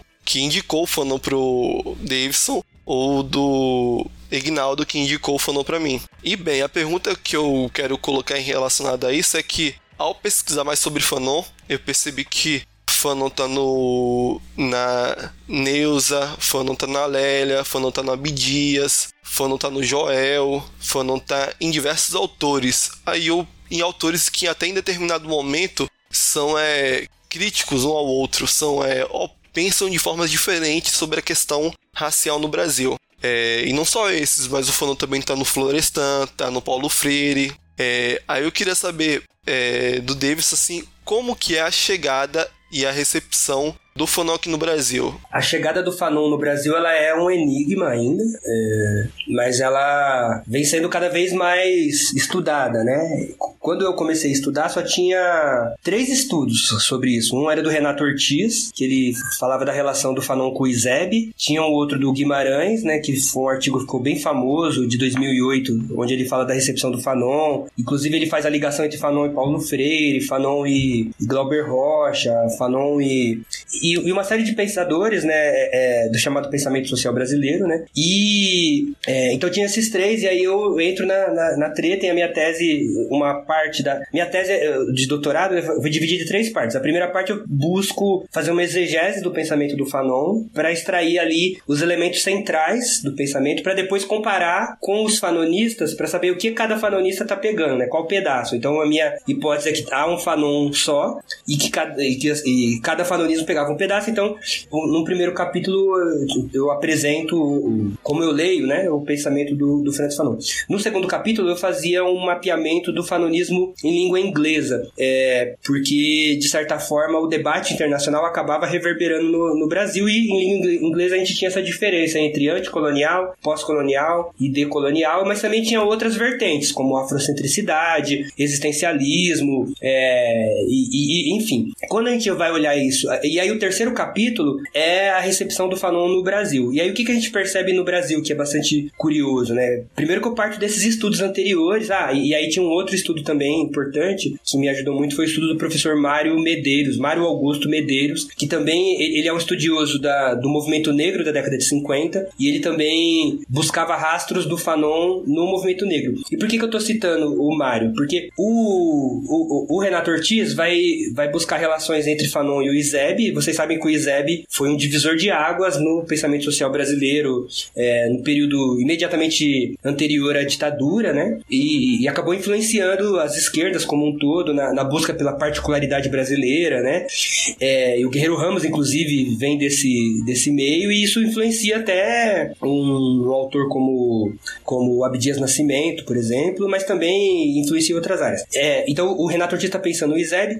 Quando o Guimarães vem para o debate, ele vai dizer: ó, o buraco é mais embaixo. É possível que o Fanon tenha chegado aqui com a vinda do Sartre. O Guimarães remonta a, a visita do Sartre em 61, Sartre com a Simone de Beauvoir no Brasil, e o Sartre veio para o Brasil para divulgar a Revolução Argelina. Era essa a principal missão do Sartre. E aí não tinha como não falar do Francis Fanon. E aí o Guimarães ele ele faz uma varredura em todas as revistas da década de 60, em todas as bibliotecas, para saber se alguém já citava Fanon e quem citava. E ele não encontra ninguém citando. Então ele fala que na década de 50 e, é, e começo de 60 existe um silêncio impactante no Brasil em relação ao Fanon, porque o Fanon escreve o Pele Negra em 51, é, Os Condenados em 61. E aí, e nesse período, você não tem nenhuma menção a Fanon. Aí o Guimarães até se pergunta: e o Guerreiro Ramos? Ele vai olhar o Guerreiro Ramos e você tem as mesmas perguntas. Guerreiro Ramos fala de colonialismo, fala fala de alienação, fala de da questão nacional, é, fala de branquitude, né? Então é muito próximo, mas você não tem nenhuma menção do Guerreiro Ramos. Fala de patologia do branco, né? Enquanto o Fanon tá falando de psicopatologia, mas não tem nenhuma menção do Guerreiro Ramos, é, assim como a Virginia Bicudo, ao, ao Fanon. Então o, o, o Guimarães fala, ó, há um silêncio impactante em relação ao Fanon na década de 50 e começo da década de 60. E aí ele supõe que possivelmente o Fanon chega pelo, pela visita do Sartre e depois quem é o, o o, leitor mais antigo que a gente tem notícia registrado do Fanon é o Paulo Freire. Já no final da década de 60, quando ele está escrevendo Pedagogia do Oprimido, ele mesmo nas suas cartas reconhece que é, ter lido Os Condenados foi um divisor de águas na forma dele pensar a relação entre oprimido e opressor, de, dele pensar a própria temática da libertação. E a temática da libertação é algo que não é o Fanon que cria, é, é, é um termo comum dessa época que o Paulo Freire vai aderir. Depois a gente vai achar o Fanon no Glauber Rocha, Rocha, a gente vai achar o Fanon. E aí eu faço, eu trago pro debate também o Florestan, porque tem muitas proximidades da, do Florestan e, e, o, e o Fred Fanon. Mas qual que é a questão que o Mário Augusto vai trazer pro debate? É que olhando esse histórico, o, o, olhando Guimarães, é, a gente conclui que os primeiros a lerem o Fanon no Brasil foram os brancos de esquerda, dessa esquerda católica, dessa esquerda existencialista, e os pretos só vão aparecer na década de 80, final de 70, 80 com o MNU. Então onde a gente vai achar preto lendo Fanon ou, ou, citando, né? Onde a gente vai achar texto nas atas do, é, dos textos do MNU e a gente vai achar na Lélia Gonzalez, no Clóvis Moura, a gente vai achar é, no Abdias e a gente vai achar, é, mas nesse Abdias também é, pós 80, não no Abdias lá, lá de trás. E a gente vai achar, por exemplo, no CUT, o CUT que está pensando a, junto com o Márcio Barbosa a Cadernos Negros, por exemplo. Mas isso é 80, então lendo Guimarães a gente fica com essa linha de que primeiro foram os brancos e depois os pretos. É, primeira questão é que que eu trago para o debate é fazer uma comparação entre que Fanon branco, os brancos estão lendo e que Fanon os pretos estão lendo. Isso eu trago para o debate. E aqui que dá para perceber que os brancos estão lendo Fanon para pensar a nação, para pensar o projeto nacional ou para pensar a desigualdade social. Mesmo Paulo Freire, que está pensando opressor e oprimido, ele não está falando de racismo, por exemplo. Ele está falando de opressor e oprimido. Por mais que ele tenha assistado lá em Moçambique, em Moçambique não, em Guiné Guiné-Bissau, é, tenha tido contato com a teoria da Milka Cabral, ele está pensando do ponto de vista de uma classe onde o próprio universalismo da classe já daria conta de todas as desigualdades. Então ele não vai falar de racismo. Mesmo o Amilcar Cabral falando em reafricanização, você não tem reafricanização na proposta do Paulo Freire, por exemplo. Mesmo Paulo Freire dizendo que quando ele estava lá na, na Tanzânia, ele sentia que ele estava voltando para casa, ele não sentia que ele estava chegando, ele sentia que ele estava voltando. Mas isso, é, esses debates eles só vão para a pauta da educação com o movimento negro, educador, Canina, Nina não, Canil Manilo Gomes vai, vai retratar. Então, é, ou mesmo Florestan, Florestan é o Florestan, mas ele também está pensando o, o, o negro numa, numa chave que não é do, do racismo, é do quanto que o preconceito de cor é um resquício desse atraso de uma sociedade que onde o capitalismo não se colocou plenamente, né? Então você tem aqui a, a, a classe como eixo, mas é uma classe abstrata, é uma classe onde a raça não faz parte do contexto da luta de classe. Então o Glauber Rocha, por exemplo, a leitura do Glauber Rocha é fantástica, é genial. Ele, ele propõe uma estética vi da violência. Ele quer, ele, ele, ele, ele escreveu assim numa carta: Eu quero que o meu filme seja uma violência assim como uma arma, assim como uma Kakalishnikov tira o corpo, o corpo do lugar, desmembra um corpo. Eu quero que meu, a pessoa assista o meu filme e se choque e passe a ver o mundo de outra forma. E eu me inspirei no Francis Fanon, eu me inspirei nos Condenados da Terra. Mas, de novo, Glauber Rocha. E Glauber Rocha, que tá, também tá falando de preto, tá falando da Bahia, tá falando. Mas a, a, a, o eixo para pensar isso é a classe e não a raça. A raça só vai aparecer com o movimento negro na década de 70, com esses autores, Lélia, Clóvis Moura, é, etc. Agora, então, esse é um ponto que eu trago pro debate. Mas o, o, o, o Mário, o, o Mário, ele vai, ele vai trazer uma outra questão pro debate. Ele vai falar assim: é, mas não, tenho, não estou convencido de que foram os brancos a trazerem o Fanon pro Brasil. Não estou convencido de que os primeiros leitores de Fanon são os brancos. E aí, por que, que ele. De onde ele vai tirar a, a conclusão para essa divergência? E aí, assim, a gente tá falando de artigos científicos, então você tem que. Você levanta a hipótese e você mostra a fonte, né? Então é, é tipo tudo debate em, em, em, revistas na Lua Nova. Se vocês quiserem pegar, tá tudo esse debate lá. O Mário vai resgatar os arquivos da, da Associação Cultural do Negro e vai descobrir o quê? Que a Associação Cultural do Negro esteve no primeiro e no segundo Congresso de Escritores Negros, lá da, no, no primeiro da Sorbonne e no segundo de Roma. Dois encontros em que o Fanon discursou, né? O primeiro encontro é onde ele fala o racismo e cultura e o segundo encontro é o que o Fanon fala, é, é, faz a crítica à negritude, é, lá em Roma em 59. E aí o Mário vai falar assim, bom, é, se a Associação Cultural do Negro mandou representantes para lá, nesse lugar que o Fanon tá, então aqui tem uma pista aqui de que talvez o Fanon entrou muito antes dos brancos, entrou pelos pretos. E por que, que o Mário tá falando isso, o Mário Augusto Medeiros? Porque ele tá estudando Florestan Fernandes lá na Unicamp e ele tá percebendo que boa parte das conclusões do Florestan, dessa virada que o Florestan representou do projeto Unesco, de desmistificar o Freire e a democracia racial, veio do contato com o Freire, com o Freire não, do contato do Florestan com os intelectuais negros do movimento negro, que não tinham acesso à universidade e que, se alguém pode dizer que o Florestan usou esses caras como informante para produzir sua teoria, esses caras usaram o Florestan como alguém que tem legitimidade para trazer uma demanda que o movimento já trazia na década de 50, quer dizer, ó, esse negócio de democracia racial é mentira. E o Florestan se colocou como esse intelectual para ser para legitimar essa voz. Então essa é a, pista do Mário. Né? Então o Mário vai vai voltar uma década antes do do, do Antônio Sérgio Guimarães para dizer, ó, é, é, a minha hipótese é que o Fanon chega pela Associação Cultural do Negro. Eles estiveram lá nos encontros, aí eles estão nomeados nas atas dos, dos encontros de negritude e tal. Aí eu volto pro debate com outro artigo dizendo da hora, Sérgio é, é, é, Mário Augusto Medeiros. Mas o Fanon é, do, do Encontro de Negritude não era um Fanon que interessava a Associação Cultural do Negro na década de 50. Porque ela estava muito mais próxima da negritude cultural que o Fanon estava criticando do que da praxis revolucionária que o Fanon está defendendo. Né? Então eu também entro no debate para dizer que é, se por um lado eles estivessem no mesmo lugar, é muito pouco provável que o Fanon tivesse conquistado o coração, o coração da frente da, da Associação Cultural do Negro na década de 50, porque o movimento negro nessa época ele, tava, ele tinha outras buscas que não era a perspectiva da praxis revolucionária. Isso explica, inclusive, as críticas do Clóvis Moura ao, ao, ao não só ao Abdias, mas ao Guerreiro Ramos e ao Teatro Cultural do Negro, por exemplo. Né? Então você tem aqui um tipo de proposta política que era exatamente aquilo que o Fanon estava criticando, que era uma proposta tanto de integração via cultura ou da própria cultura como elemento de elevação. O Fanon, todo o debate do Fanon no Congresso era para dizer isso não basta, isso é uma armadilha, né? Então, é... então esse debate está colocado, mas por que, que eu estou trazendo ele? Porque se de um lado, é... qual, é o, qual é o Fanon que chega é, no Brasil no, no século XX, até o final do século XX? é o Fanon dos condenados da Terra, é o Fanon da praxis e é o Fanon é, que está sendo lido nessa chave da identidade anticolonial que opõe colonizador e colonizado. Só que os brancos da esquerda vão ler colonizador colonizado como classe trabalhadora ou como nação, para criticar o imperialismo estadunidense ou, é, ou para criticar a ditadura, mas é a, a nação e a classe que estão como eixo. É, é só com o movimento negro que o debate do racismo vai aparecer entre os leitores do Fanon.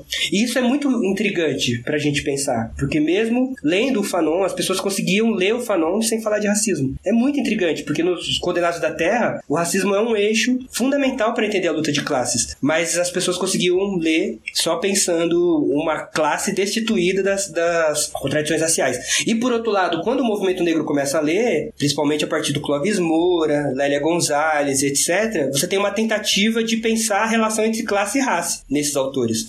Essa, essa relação ela vai desaparecer junto com essa onda revolucionária, porque como eu disse para vocês lá atrás, o Fanon revolucionário desaparece no final do, do século XX. Então esse Fanon do movimento negro também vai desaparecer. É, ele chega para mim pelo, pelos negão dessa época, MNU, que nessa época estava nativa, mas ele não chega é, pela porta da frente, ele chega pela porta de trás do debate, né? Tanto que é, quando eu vou fazer o doutorado, quem, qual é o Fanon que está sendo lido? É um Fanon que vem pelo pós-colonial e está sendo lido na academia, principalmente, no primeiro momento, né? Depois o cenário mudou. Então, é, eu diria que do ponto de vista de recepção, a gente recebe o Fanon é, pelos condenados da terra, a esquerda recebe pensando a, a questão nacional, o movimento negro recebe pensando na identidade, é, a identidade racial, né, no caso, mas ambos estão lendo o Fanon dos condenados da terra. A única exceção é a Neuza, que inclusive o livro que ela usa na referência ao Tornar-se Negro é o Escutia Blanco, que é a, a, o título que deram para a versão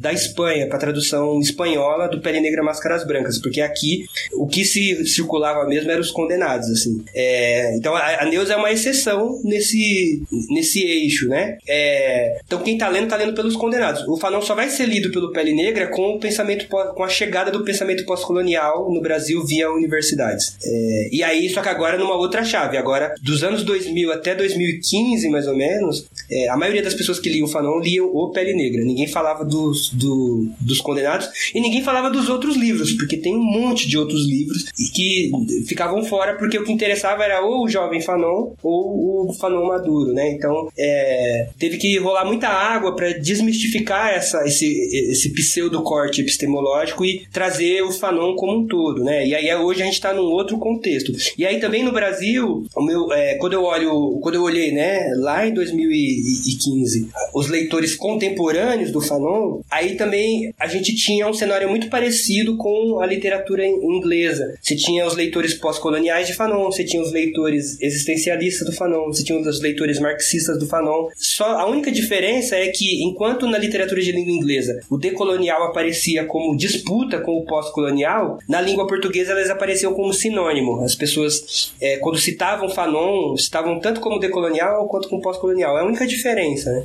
Mas a recepção do Fanon também no Brasil ela é marcada tanto no, no tempo por essa divisão entre os condenados e o pele negra, mas também quando a gente olha, faz um corte transversal, né, olhando o mesmo tempo, também é marcada por essas múltiplas leituras. Por exemplo, só um parênteses para eu parar aqui de falar. Tinha artigos brasileiros lendo Fanon como afrocentrado, por exemplo. É, e tinha artigos lendo o Fanon para criticar o movimento negro e para defender o Gilberto Freire.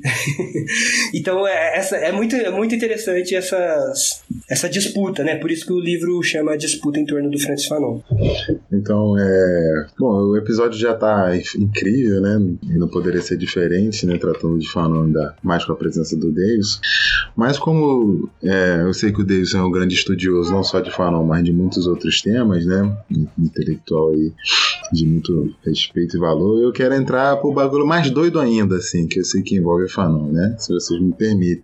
Que é justamente a relação do Fanon, né? Que a gente sabe que tem, com um filósofo alemão que tem a reputação de ser muito difícil, né? E tal, que também foi muito influente na tradição marxista, que é o Hegel, né? A relação entre, entre Fanon e Hegel, que, por exemplo, a gente sabe que no Pele Negra Máscaras Brancas, né? Ele, ele faz vários comentários entre o preto e o negro e tal. E também tem a presença do que a gente poderia chamar, se a gente for rigoroso na tradução, a dialética do senhor e do servo, ou numa, numa expressão um pouco mais livre, é, né, mais frouxa, a dialética do senhor e do escravo, né? É, a gente sabe, né?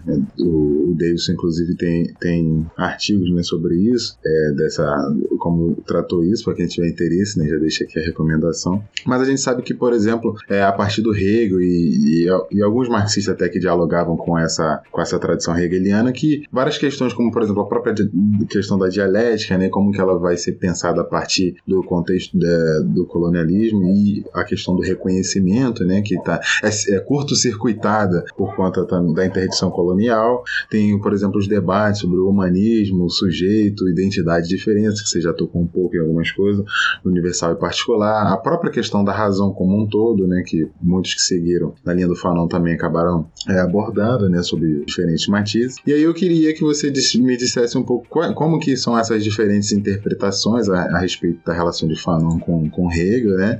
E saber um pouco também mais do Davidson, assim, né? Que estuda é, isso daí, assim, mais, com mais atenção, assim, como que você se posiciona e você interpreta, né? As contribuições e divergências até da relação do Fanon com Hegel, assim, saber um pouco mais sobre isso. Que é isso, o bagulho é doido o processo é lento. É, é, falar do Hegel é, aí já é mexer com drogas pesadas, né? é, mas não é tão complicado. É que uh, em algum momento o, o, clubinho atrapalha, tanto o clubinho hegeliano quanto o fanoniano. Em outros momentos, o jeito de escrever, né? Porque a consciência de si é em si para si, porque é em si de uma outra. É, se você desvenda isso, ele está falando que tem uma relação entre identidade e diferença, né? Entre aquilo que você é só é na relação com o que está para além de você. Você não é aquilo que você, o que define o que você é não é você mesmo por si só, mas é a relação que você tem com o que você não é. E isso abre todo um debate sobre é, sobre diferença, sobre relação, mas também sobre reconhecimento, né? Então, no em torno do Hegel, a gente tem desde do Marx que vai pensar a, revolução, mas também a crítica à sociedade capitalista, né, principalmente, até o Fukuyama, que vai pensar a, a, a sociedade burguesa como a, a, a, última e a melhor coisa que, que existe. Né? A gente tem desde o do Axel Honneth pensando o reconhecimento e, e, e o que acontece na, na, nos atravessamentos do reconhecimento, até o Du Bois. O Du Bois está lá pensando as almas almas da gente negra e o racismo, a, a, toda a ideia de dupla consciência do Du Bois é baseada na, na, na, fenomenologia do, do senhor e do escravo, né? E ao mesmo tempo, o Hegel é um autor também muito disputado. Se tem uma disputa em torno do Fanon, a disputa em torno do Hegel, então, é, desde que ele estava vivo até depois que ele morreu, assim, é, ele foi disputado por gregos e baianos, assim, e, e por irracionalistas e racionalistas, por positivistas e marxistas, né? Então, é, e em torno dessa disputa, tem um elemento político aí que é a possibilidade de conhecer e transformar, transformar o mundo, né? E de, a depender de como se lê. Então, o Hegel é disputado. Só que o Hegel tem uma série de questões que daria um outro podcast, né? Se a gente fosse falar disso, que é a, a, a, como que a categoria contradição opera no pensamento dele, né? Porque para ele é uma um, um universal, ele não é soma de partes, mas ele é síntese de, de múltiplas contradições, inclusive de tendências antagônicas que compõem um todo. É, então isso é fundamental para o marxismo, para Marx pensar o real como síntese de múltiplas determinações, por exemplo, mas para pensar a contradição capital-trabalho como não só como um elemento que é base da sociedade capitalista, mas como um elemento que pode transformar essa sociedade, porque a contradição, ao contrário do que Aristóteles é, é diferente de uma lógica de contrários que Aristóteles trazia, em que menos um vezes mais um se anula, na contradição dialética você tem a possibilidade de um movimento né? E, e, e, e a, o surgimento de um Aufhebung, né? De uma, de uma superação dos dois polos e numa terceira coisa, que pode ser melhor, pode ser pior, né? Que também não é o fim da história, porque ao surgir uma superação, surgem novas contradições e aí, mas ao mesmo tempo o Hegel, duas coisas problemáticas que tem no Hegel. Uma é que ele, se o Lukács estiver certo, ele confunde é, universal com particular ao, ao dar a entender, ao, ao, ao dizer que a sociedade burguesa é universal, quando na verdade ela é uma forma forma particular de sociedade, né? Então o Hegel toma a sociedade burguesa como universal. E se a sociedade burguesa é universal, ela vira o parâmetro para me, mensurar é, o, o, próprio processo de desenvolvimento do espírito humano. Então quando ele vai olhar para sociedades não burguesas, elas vão aparecer como ainda não burguesas. Se a burguesa é o, é o, é o caminho, a verdade e a vida, então outras sociedades elas ainda não chegaram lá. Então é, é daí que ele vai olhar a história e vai olhar também outras sociabilidades como menos desenvolvidas do que a sociabilidade burguesa. E quando ele vai olhar para a África é pior ainda, né? Tem um livro dele que na verdade não era nem um livro, né? É anotações de, de aulas, que é o Filosofia da História, onde ele vai dizer que a África não tem história. E ali tem dois problemas. O primeiro é dizer que a África não tem história, e o segundo é que ele diz, mas o Egito tem, porque para ele o Egito não tá na África. dois problemas aí é, que são parte de uma época, de como que uma época é lida. Mas ao mesmo tempo, ele está dizendo que a, a contradição ela permite que aquilo que está colocado hoje não seja assim amanhã. A contradição permite que os últimos possam ser os primeiros. Isso é, é, é legitima tanto a Revolução Burguesa, porque a burguesia não estava no poder antes da, é, é, da Revolução Francesa, ou mesmo dos processos de consolidação da sociabilidade burguesa na Inglaterra. Né? Você teve que ter um processo dialético de luta, de transformação do real para que a burguesia se colocasse no poder. Só que agora que essa burguesia está no poder, surge um outro problema, porque se a sociedade pode ser transformada agora que a burguesia está no poder, o que impede quem está embaixo de também transformá-la? Então a dialética que o Hegel anuncia e que é do ponto de vista de uma visão que para ele mesmo a sociedade burguesa é o, é o horizonte, ela traz em si também um germe de, de crítica à própria sociedade burguesa, embora ele mesmo, embora né, no, nos caminhos dele ele vá criticar em algum momento o individualismo e tal, mas ele está pensando a sociabilidade burguesa como o que há de mais acabado, mas ao mesmo tempo a própria teoria dele abre brecha para pensar a superação da sociedade burguesa, embora ele mesmo não faça isso. É quem vai fazer isso depois são seus, uma parte dos seus seguidores, uma outra parte vai retomar o, o Hegel como defesa da, dessa sociedade. Então aqui tem dois problemas. De um lado, uma ideia em que a própria dialética ela é, ela é especulativa, ela é, ela é racional, porque a própria, a própria superação da alienação ela se dá no campo do, da ideia, no campo do espírito. Esse é um primeiro limite do Hegel. E um segundo é que a sociedade burguesa é o máximo da, dessa, desse desenvolvimento. Então, o Fanon, ele vai ler o, Hegel nessa encruzilhada, como um autor que é ao mesmo tempo expressão melhorzinha da sociedade burguesa, mas que ainda assim é expressão da sociedade burguesa, mas ao mesmo tempo alguém que está falando de elementos que, tão, que, que vão além dele, que é a própria dialética e a possibilidade de transformação. Só que aqui o Fanon traz algo, é, não sei, eu não diria novo, talvez novo pela forma que ele faz a discussão, porque de certa forma o Fanon também está numa tradição que é a tradição crítica do marxismo, mas é um marxismo da França, muito influenciado pelo Kojève, pelo Hippolyte e, e, e por uma, uma, uma tradição de pensadores que estão tentando reler, disputar o Hegel para fazer crítica de esquerda, para fazer crítica à sociedade, para pensar as categorias hegelianas como metáfora para olhar as contradições sociais, para pensar a superação da aliena, a revolução como possibilidade de superação da alienação. Então Fanon também ele é parte dessa tradição, não é ele que cria assim da cabeça dele, ele também, só que ele vai dizer a, a, a temática colonial é fundamental para a gente entender a sociabilidade burguesa. Nesse sentido, aqui o Fanon vai fazer um diálogo muito original, ao meu ver, com essa tradição que ele está dialogando, inclusive com o marxismo, porque em primeiro lugar a fenomenologia do espírito ela está é, trazendo para o debate a dialética, mas ela também está trazendo é, a, a, possibilidade do Estado é, aparecer como algo que sintetiza, que universaliza as diversas contradições, porque a sociedade burguesa é feita de indivíduos que se contrapõem, que disputam, mas o, o, o Hegel também está pensando como que você pode ter alguma, alguma unidade nesse coletivo de indivíduos aí. E a sociedade burguesa aparece como encarnação desse espírito universal, onde mesmo nas contradições você tem algo, algo mais amplo. E por outro lado, é, é na filosofia, no direito burguês, por exemplo, muito antes do Hegel, se a gente volta, por exemplo, no Hobbes, o Hobbes vai, vai dizer, por exemplo, que o indivíduo ele é absoluto, ele é individualista, mas se não tiver alguém acima dele, ele mata o, o amiguinho do lado para ocupar o espaço do amiguinho. Então você tem, se não tiver o Estado, as pessoas vão se matar umas às outras, numa guerra de todos contra todos. Então o Estado seria uma forma de dominação necessária, onde as pessoas de alguma forma é, tivessem a sua vida preservada. Então é, é, a sociedade burguesa, é, ela é, desde o Hobbes, que está falando do Leviatã, ela é um pacto entre cidadãos que de alguma forma é, aceitam essa dominação do Estado, mesmo que ela limite a sua, os seus desejos individuais, ela limita parcialmente, mas ela preserva a propriedade privada, ela impede que se o outro te roubar, você chama a polícia. Então o Hobbes vai dizer que é, é, o Estado é um Leviatã, é um, um Leviatã é um monstro, né, na mitologia judaica lá, que, mas é um mal necessário porque ele permite uma coesão social. Então você tem mais essa coesão, ela se dá por dominação, porque o Estado domina domina. Só que o dominado, ele entra no, na, nesse processo a partir de um pacto. Ele aceita esse pacto em nome da proteção que o Estado lhe oferece. O Rousseau vai retomar essa ideia na ideia de contrato social, de vontade geral e tal.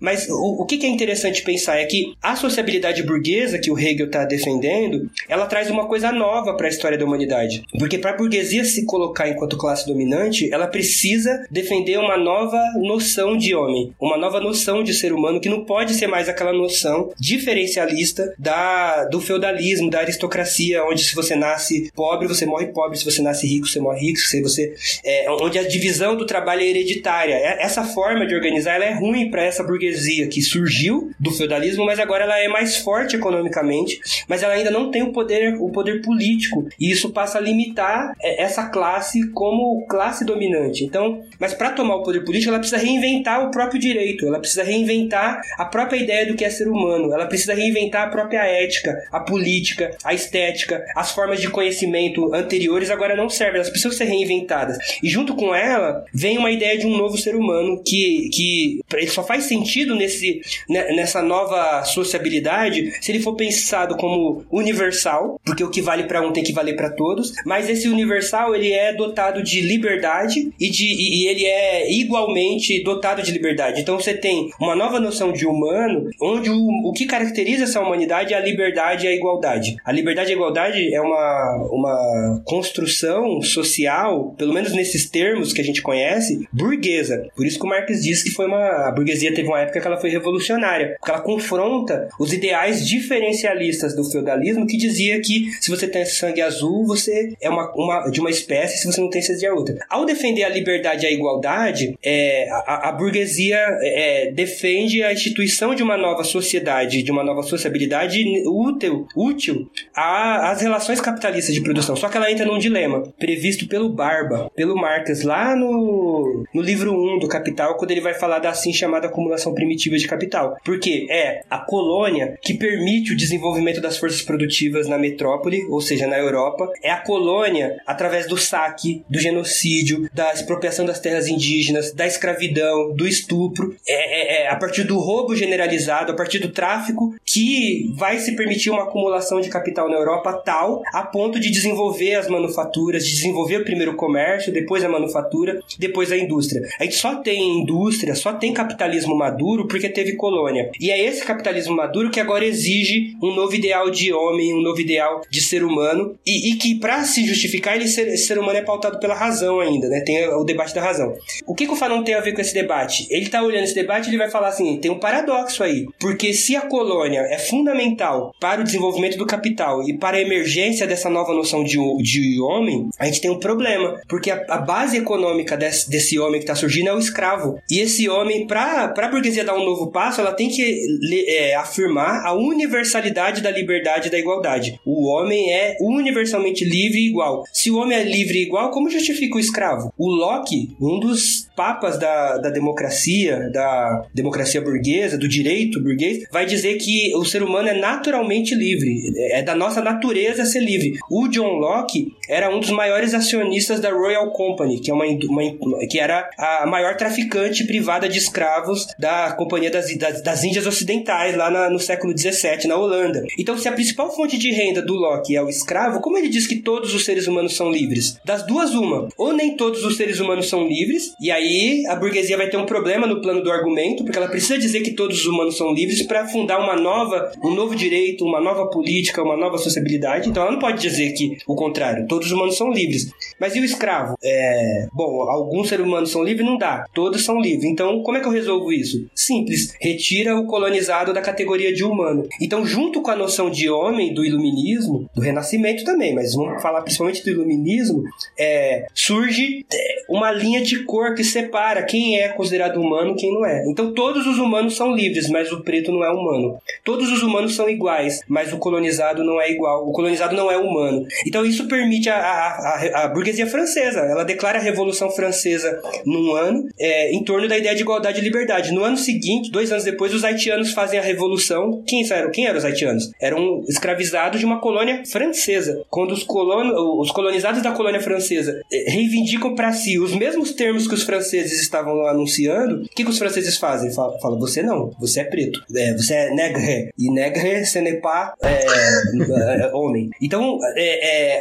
a raça, vai dizer o Fanon, ela é fundamental para o desenvolvimento do capital nesse sentido, porque ela permite é, restringir a noção de cidadania, restringir a noção de homem às metrópoles europeias num momento em que não se podia abrir mão da experiência colonial. Ela permite dizer, ó, a, a cidadania vai até aqui. Por isso a lei pro preto não serve, não precisa servir. A solidariedade, a ética, a, o, o Kant falando da estética, o Kant vai dizer que os pretos nunca vão conseguir produzir arte ou entender o que é belo porque eles têm um problema congênito, eles é, é, é são burros é, é, por, por, uma questão biológica. Então o preto ou colonizado ele é retirado dessa ética humana que o humanismo está criando. Todos são universais, mas o universal é sempre o branco. Só o branco passa a ser visto como universal. Então Fanon vai olhar isso e vai falar assim: horas, tem um problema aqui, porque se o Hobbes estava dizendo que mesmo na dominação você tem uma, um, um, um, certo consenso, até o dominado, o servo ou o escravo, ele, ele de alguma forma ele é sujeito. Vamos pensar, por exemplo, sadomasoquismo. A pessoa que tem prazer em ser submissa numa relação e tem a pessoa que tem prazer em submeter. Tem até um nome, né? Se for homem é, é dom, se for mulher é dome, e você tem o sub ou a sub que é quem se submete e você tem um jogo ali de prazer. Mas mesmo quem quem tá na situação de dome, de desculpa, quem tá na situação de, de submisso ou de submissa, essa pessoa tá lá por vontade própria, porque ela sente prazer em estar lá, do ponto de vista sexual. E, e nas relações, é, é, por exemplo, no BDSM, você assina um contrato. Tem lugar que as pessoas escrevem um contrato. A, o que, que pode fazer, o que não pode.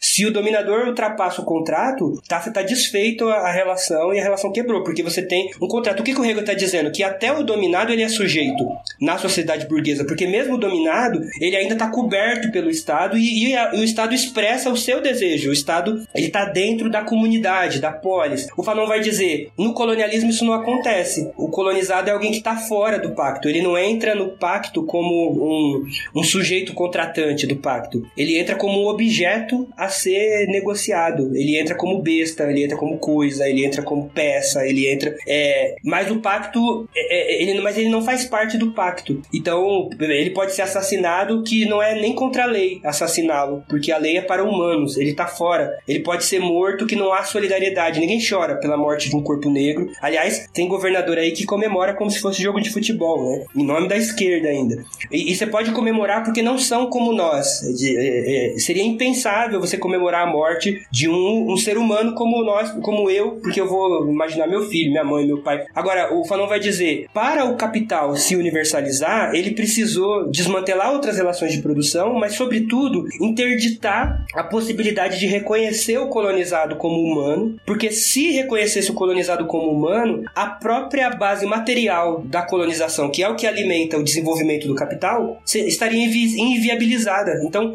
é, é, a raça ou a, a, a é, o racismo ou a racialização, ele vem como algo que, que vai permitir restringir essa noção de cidadania a um território específico, que são as metrópoles, e isso é, é, é só é possível mediante a negação da humanidade do outro. Então, se o Hegel dizia que há uma reciprocidade entre senhor e servo, o Fanon vai dizer no colonialismo não tem essa reciprocidade. O servo fica preso no lugar de objeto e, e dali ele não sai nunca. Eu, toda vez que eu penso humano, eu penso branco. Toda vez que é, é, eu penso universal, eu penso branco. Você cola o branco, ou, a Europa, ou o Ocidente no lugar de universal, e quem não é branco fica fora da noção de sujeito. Só pode aparecer como corpo. Mas o que é o corpo para o dualismo cartesiano? O corpo é só objeto. O corpo é só resistência do cogito. É o cogito é o branco. Quem pensa, se eu pensar cientista, progresso, desenvolvimento, civilização, eu vou sempre lembrar da Europa. É, agora, o preto, ele não aparece quando eu penso humano, mas ao mesmo tempo ele não pode deixar de aparecer. Por quê? Porque sem escravidão não tem colônia. Sem colônia não tem acumulação primitiva. Sem acumulação primitiva não tem manufatura, não tem industrialização, não tem capital. Então ele não pode deixar de aparecer. Então ele vai aparecer como objeto, mas ele não pode aparecer como humano.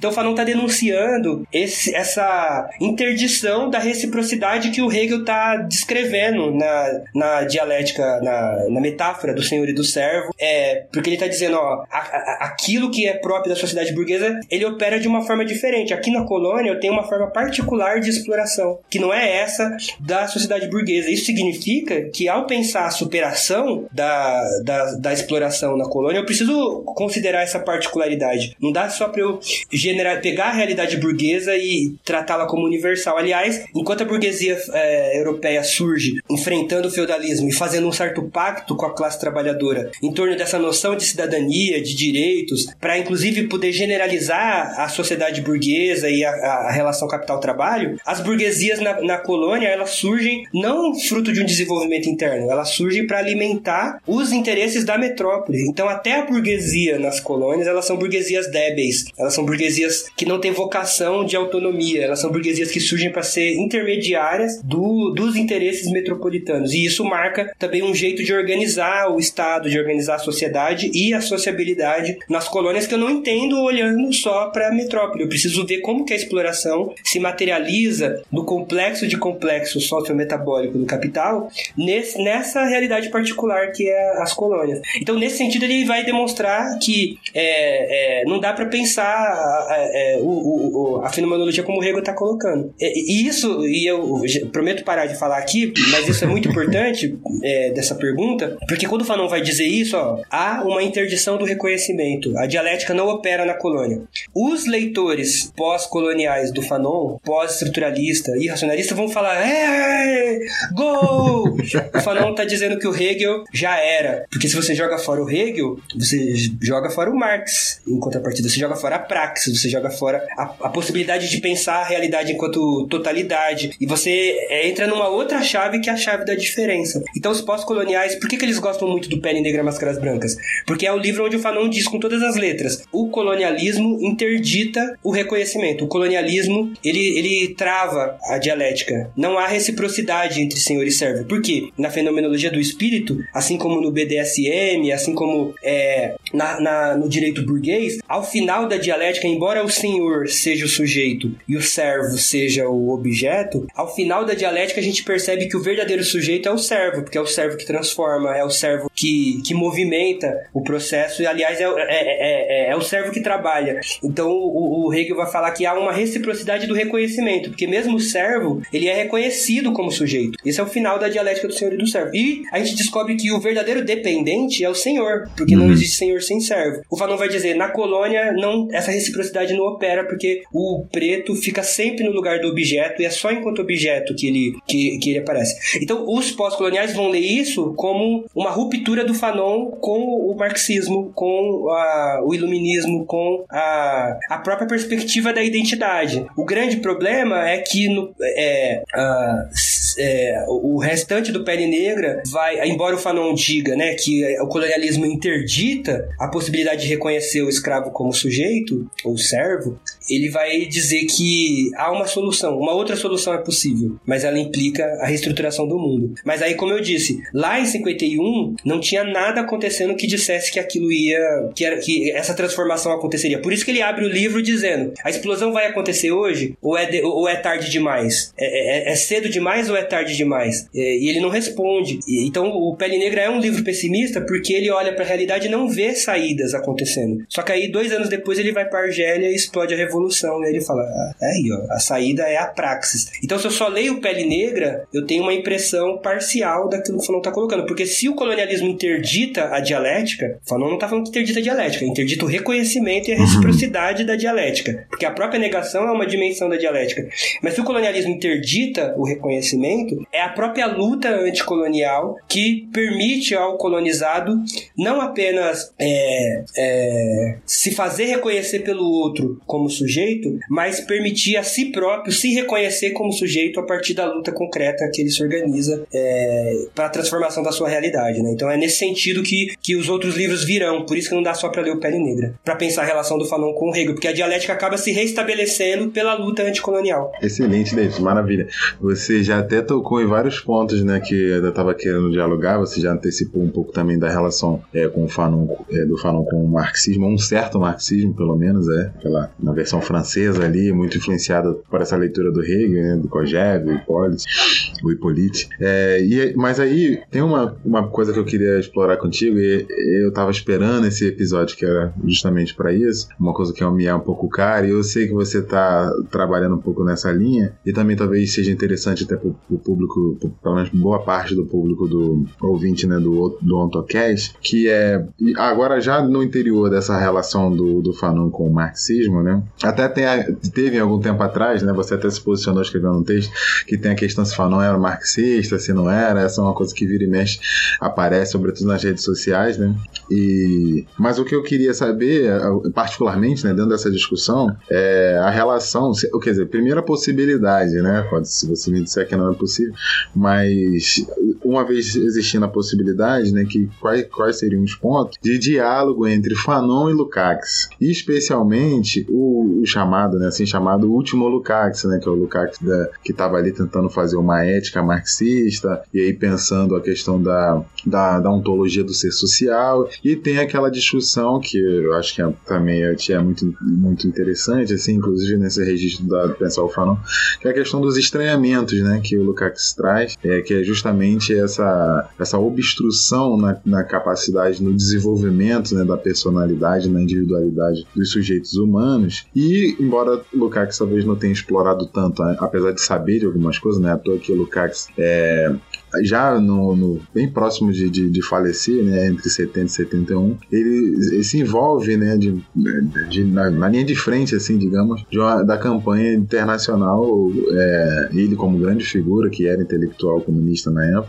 da campanha de libertação da Angela Davis, né, ele e muitos outros intelectuais europeus se manifestam publicamente, né, em relação. Então mostra que o, que o, Lukács estava, realmente sensível a essas questões, e ele menciona a questão da, da luta feminista, das lutas racista, ainda mais que tinham explodido ali no final dos anos 60, né? Ele tá sabendo o que está acontecendo nos Estados Unidos. Então, diante de tudo isso, da crítica que o Lukács, a partir da, do, do, do, do, chamado Jovem Marx, né? Dos manuscritos econômicos filosóficos, faz a crítica da alienação. O Lukács desenvolve isso porque ele chama da crítica dos estranhamentos. Como você vê, assim, né? Esse, o, o potencial de ganho que, que se, se, é que existe, existiria entre uma aproximação entre Fanon e Lukács, quais seriam, talvez, né, os limites aí. Eu sei que você está, talvez, trabalhando trabalhando mais nessa linha, pesquisando, se puder falar um pouco para a gente também sobre isso. Legal, essa é uma questão importante, né? E ela tem várias mediações. A primeira é que o Fanon morreu em 61, né? Então ele não conheceu o, o Lukács Maduro. Aliás, na biblioteca do Fanon, segundo os biógrafos que fizeram a, a, o mapeamento dos livros, ele tinha lá o existencialismo ou humanismo, é, e. Não, existencialismo ou marxismo, né? É, e o, a história e consciência de classe. São dois livros que, do Lukács que o Fanon tinha na biblioteca. Uhum. Mas são dois livros que não tem nenhuma marcação, então a gente não sabe se ele chegou a ler ou se teve alguma influência no pensamento dele. Assim, é difícil dizer, mas é possível dizer que se teve, teve pouca, porque o Lukács que o Fanon conheceu é esse Lukács que estava ali tretando com o existencialismo num momento que o Fanon estava próximo do existencialismo, né? Então provavelmente esse Lukács é, da década de 50 não interessasse tanto o, o Franz Fanon. E também é curioso porque esse Lukács da década de 50 não interessa tanto ao próprio Lukács. Na, do, do Lukács posterior da década de, de, é. de 60, né? E a própria categoria que ele traz no História e Consciência de Classe da reificação, depois ele vai dar um outro caminho, né? Ele vai, inclusive, fazer uma autocrítica engraçada, que ele vai falar, ó, esse livro fez sucesso pelo que ele tem de pior. Tipo, quase que se arrependendo, assim, ah, ainda é válido, mas ele só fez sucesso. E, e a gente tem desde o Heidegger ao Axel Honneth citando o Lukács, né? Então é, é, é, é bem interessante pensar no, na história com de classe. Mas por que, que eu tô falando tudo isso? Porque é, é, qualquer aproximação é a gente fazendo, não é algo que tá lá no Fanon, né? Então isso precisa ser dito porque uma das minhas críticas é, é, é um certo desrespeito à, à, à, à objetividade da produção intelectual, né? Então tem gente que é Foucaultiana vai ficar procurando o que aproxima o Fanon do Foucault para dizer que o Fanon é Foucaultiano. Tem gente que é, é sartriano vai... e aí eu também faço um esforço para não ir nesse caminho, né? De, embora eu é, tenha lido, especialmente o, último Lukács, e entendi entendido ali uma, uma, uma contribuição para a realidade contemporânea, eu fico muito preocupado em não vender algo que também não é real, que seria um fanon lukácsiano. O fanon não é um lukácsiano. Mas eu, eu entendo que as contribuições que ele traz é, nos permitem algumas, algumas aproximações muito interessantes. Assim como permite também com Foucault, de certa forma, como permite com Heidegger, se, se, se vocês quiserem, por outras formas. É, então é nesse lugar que eu, é, que eu tô pensando. E aí eu queria trazer duas coisas que eu acho que vale pra gente pensar, e, e é ótimo que essa pergunta seja feita depois da pergunta sobre o Hegel, porque eu acho que a resposta para ela só pode ser entendida se a gente conversou sobre esse elemento anterior, que é a interdição do reconhecimento, né? Então, se o colonialismo ele se apresenta como uma forma particular de, de interdição do reconhecimento, é, de, ele, ele se apresenta como um obstáculo entre o indivíduo e o gênero. Ele se apresenta tanto como um obstáculo para que o indivíduo seja reconhecido como parte do gênero, o negro é, é, ele não é visto como humano, porque só o branco aparece como humano, mas aparece como obstáculo para que inclusive o indivíduo é, é, se descolhe da particularidade, porque o racismo, Fanon vai dizer, ele cola o indivíduo no, na raça. Então o Nathan, o, o, o, o, putz, esqueci o nome do humano agora, não pode fazer isso. O Anderson, é, o Davidson, são todos homens negros, mas o Davidson é o Davidson. Tem coisa que o Davidson é singular. O, e o Lukaku está muito atento a isso, porque para ele, embora o, o capital, e, e isso já estava lá na categoria da reificação, mas depois ele vai aprofundar isso. Um dos, um dos crimes, uma das violências do, do capital é exatamente é, é, é essa despersonalização, esse, esse atravessamento que, é, é, que tira inclusive a nossa possibilidade de, de ser indivíduo, mas o indivíduo ele é mais indivíduo quanto mais ele acessa o universal. Aqui tem um paradoxo muito interessante, porque ele não é indivíduo por ele mesmo, como no liberalismo. Quanto mais acesso ao universal, mais indivíduo. O que, que o racismo faz? Ele me cola no particular. Ele, ele pega o Natan, o Anderson e o David são pretos. É, a polícia, quando a polícia vê o Natan, ela não sabe que ele é físico, que ele entende. É, vai ver o preto. Então, tanto o universal ele é abstraído e é colado no particular, quanto o singular também, porque a singularidade ela desaparece. O cara leu de Derrou, Voltaire, Derrida, Marx, é, é, de, é, Lukács, mas quando ele aparece, a primeira coisa que vão ver é o preto. E ele vai ser tratado como preto. Então você tem uma redução também da singularidade à raça. É, quando o Lukács vai trazer a categoria dos estranhamentos, ele vai dizer que, em primeiro lugar, né, a, o capital ele é fruto do desenvolvimento das forças produtivas, ele é fruto do ele, ele, ele é fruto de um desenvolvimento da nossa capacidade de trabalho, de transformar a natureza, mas ele é fruto de um desenvolvimento estranhado, porque ele próprio surge a partir da propriedade privada e, e de uma separação entre quem produz e quem, e, e quem se beneficia dessa produção, e isso cria um atravessamento que é anterior ao capital, mas que no capitalismo esse estranhamento ele vira relação social dominante. E qual o problema disso? É que se agora com o capital, pela primeira vez na história da, da humanidade, a gente supera o reino da escassez e agora a gente consegue produzir muito mais do que a gente do que a gente precisa do, enquanto humanidade. Aliás, agora o problema é esse, né? As crises no capitalismo são crises de excesso. Você produziu demais, ninguém comprou, então você tem crise. Diferente de antes do capitalismo, que as crises eram crises de escassez, de ausência. Você não tinha para todo mundo, a sociedade entrava em colapso. O capitalismo não, ele entra em colapso quando você produz demais. Isso é um, um paradoxo que nunca teve na história da humanidade. E o capitalismo só é possível mediante um desenvolvimento, inclusive, das capacidades produtivas.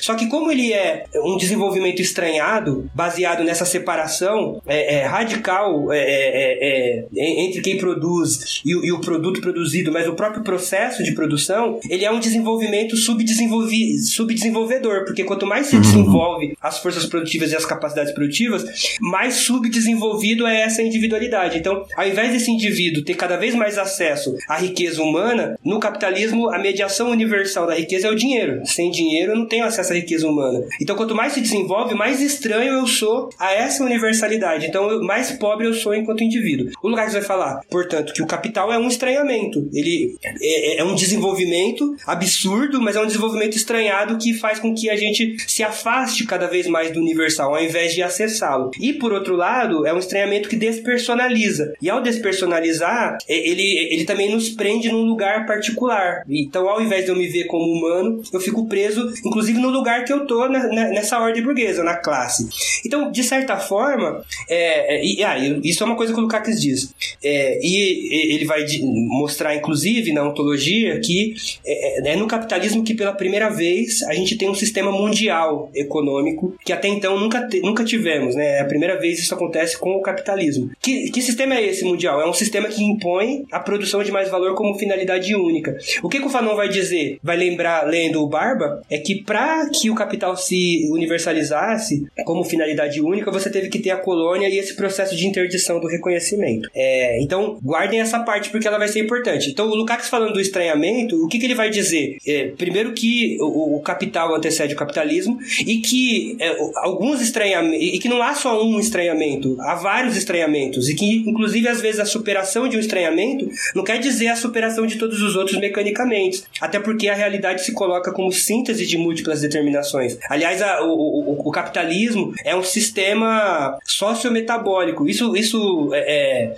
implica uma certa organicidade entre elementos complexos e até contrários que se articulam é, é e se influenciam uns nos outros. Isso abre brecha para pensar, por exemplo, lá no próprio capítulo Estranhamento, o Lukács vai falar do estranhamento de sexo, do homem contra a mulher, como uma forma de estranhamento que surge a partir da propriedade privada, mas que é anterior ao capitalismo, mas que na sociedade do capital vai ter um, um lugar próprio enquanto complexo de complexo, na relação com esse estranhamento econômico que é a própria capital. Porque a gente poderia achar que a universalização do capital, e muito, muito marxista achou isso, a, a simples universalização do capital anularia outros estranhamentos e imporia a, a, o estranhamento econômico como a única forma de estranhamento. O Lukács está falando que não é assim que acontece, porque a, a, é, a, síntese de múltiplas determinações é uma relação entre determinações reflexivas, são complexos de complexos. Isso significa que não necessariamente é, a universalização do capital ela anula outras formas de, de contradição, mas ela se vale, ela rearticula, ela é influenciada, é, estrutura e superestrutura não são relações mecânicas, embora há uma hierarquia entre elas. Então, Lukács vai dizer que é, é, não há só o estranhamento econômico. O estranhamento econômico ele é econômico e, e ele não está reduzindo a economia ao dinheiro, ele está pensando economia enquanto oikos, enquanto de uma forma mais ampla.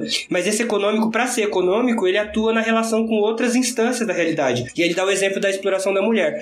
Nesse sentido, eu volto ao Fanon. É, embora o Lukács não tenha dado atenção ao colonialismo, mesmo que ele tenha lá um capítulo muito importante na destruição da razão, onde ele vai falar do Gobineau e da importância do racismo científico como uma forma de recuo dessa burguesia ao irracionalismo e ao diferencialismo, né? E é um capítulo chave para entender o capital. E o Lukács coloca o racismo como um elemento chave para entender a luta de classes na Europa, lá na destruição da razão. Mas ele mesmo não avança para pensar o colonialismo. O que ele está olhando ali na destruição da razão é o quanto que no momento em que a burguesia revolucionária, iluminista, igualitarista, universalista precisava derrubar o feudalismo, ela declara a igualdade. Depois que ela toma o poder, agora o, o pressuposto da igualdade pode se voltar contra ela se ele for reivindicado pelo trabalhador. Então agora a igualdade não, não importa mais. Então essa burguesia recua ao racismo científico, recua ao Nietzsche, recua ao Schopenhauer, recua ao a, a diferencialismo como uma forma de evitar a dialética, de evitar é, que é, é, aquilo que ela defendeu seja colocado contra ela. Então o racismo científico ele é fundamental, o darwinismo social, a eugenia, inclusive como gestão da luta de classes. Mas o Lukács mesmo não avança para pensar o colonialismo. Quem vai avançar mesmo, talvez, nesse sentido, é a Rosa Luxemburgo avança muito mais do que o Lukács nesse aspecto, né? Mas ela também, nem ele nem ela, estão pensando o racismo propriamente dito, que é algo que o Fanon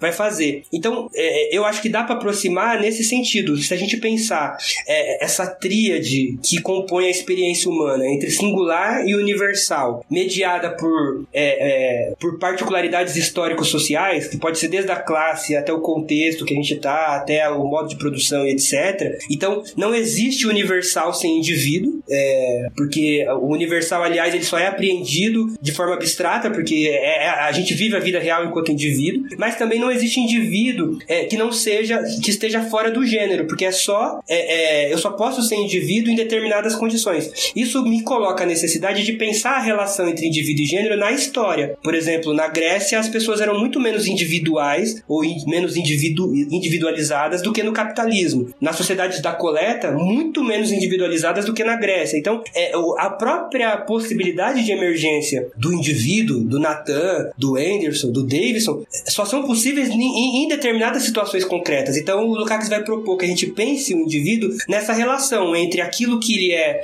particular de um contexto é, é, particular, mas esse particular também não, não resume o indivíduo, porque embora o Davidson Nathan e o Anderson sejam pretos, da classe trabalhadora, homens, é, ainda assim eles são humanos, e como humanos, eles partilham com o resto da humanidade uma série de pressupostos. Por exemplo, o trabalho, por exemplo, é, o fato de se transformar a si próprio.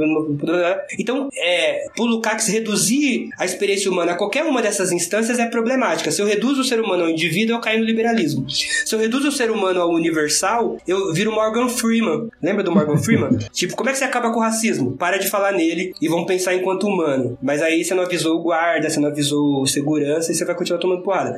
Agora, se eu reduzo o indivíduo ao particular, eu caio no, na afrocentricidade, eu caio no, no decolonial. Eu só vou ver a, a particularidade, eu só vou ver o Natan como, como negro. E deixo de pensar que ele também partilha de questões comuns enquanto humano. É, nessa época particular, inclusive. Questão ambiental, por exemplo. Ela atravessa todos os seres humanos. É, então, por mais que o Natan seja negrão, negrão demais, é, ainda assim ele partilha de elementos humanos. O fato de estarmos na sociedade capitalista, por exemplo, que são universais e que ele não vai resolver só enquanto negro. Então, é, é, reduzir a experiência humana a uma dessas três instâncias é um, apresentar um olhar distorcido.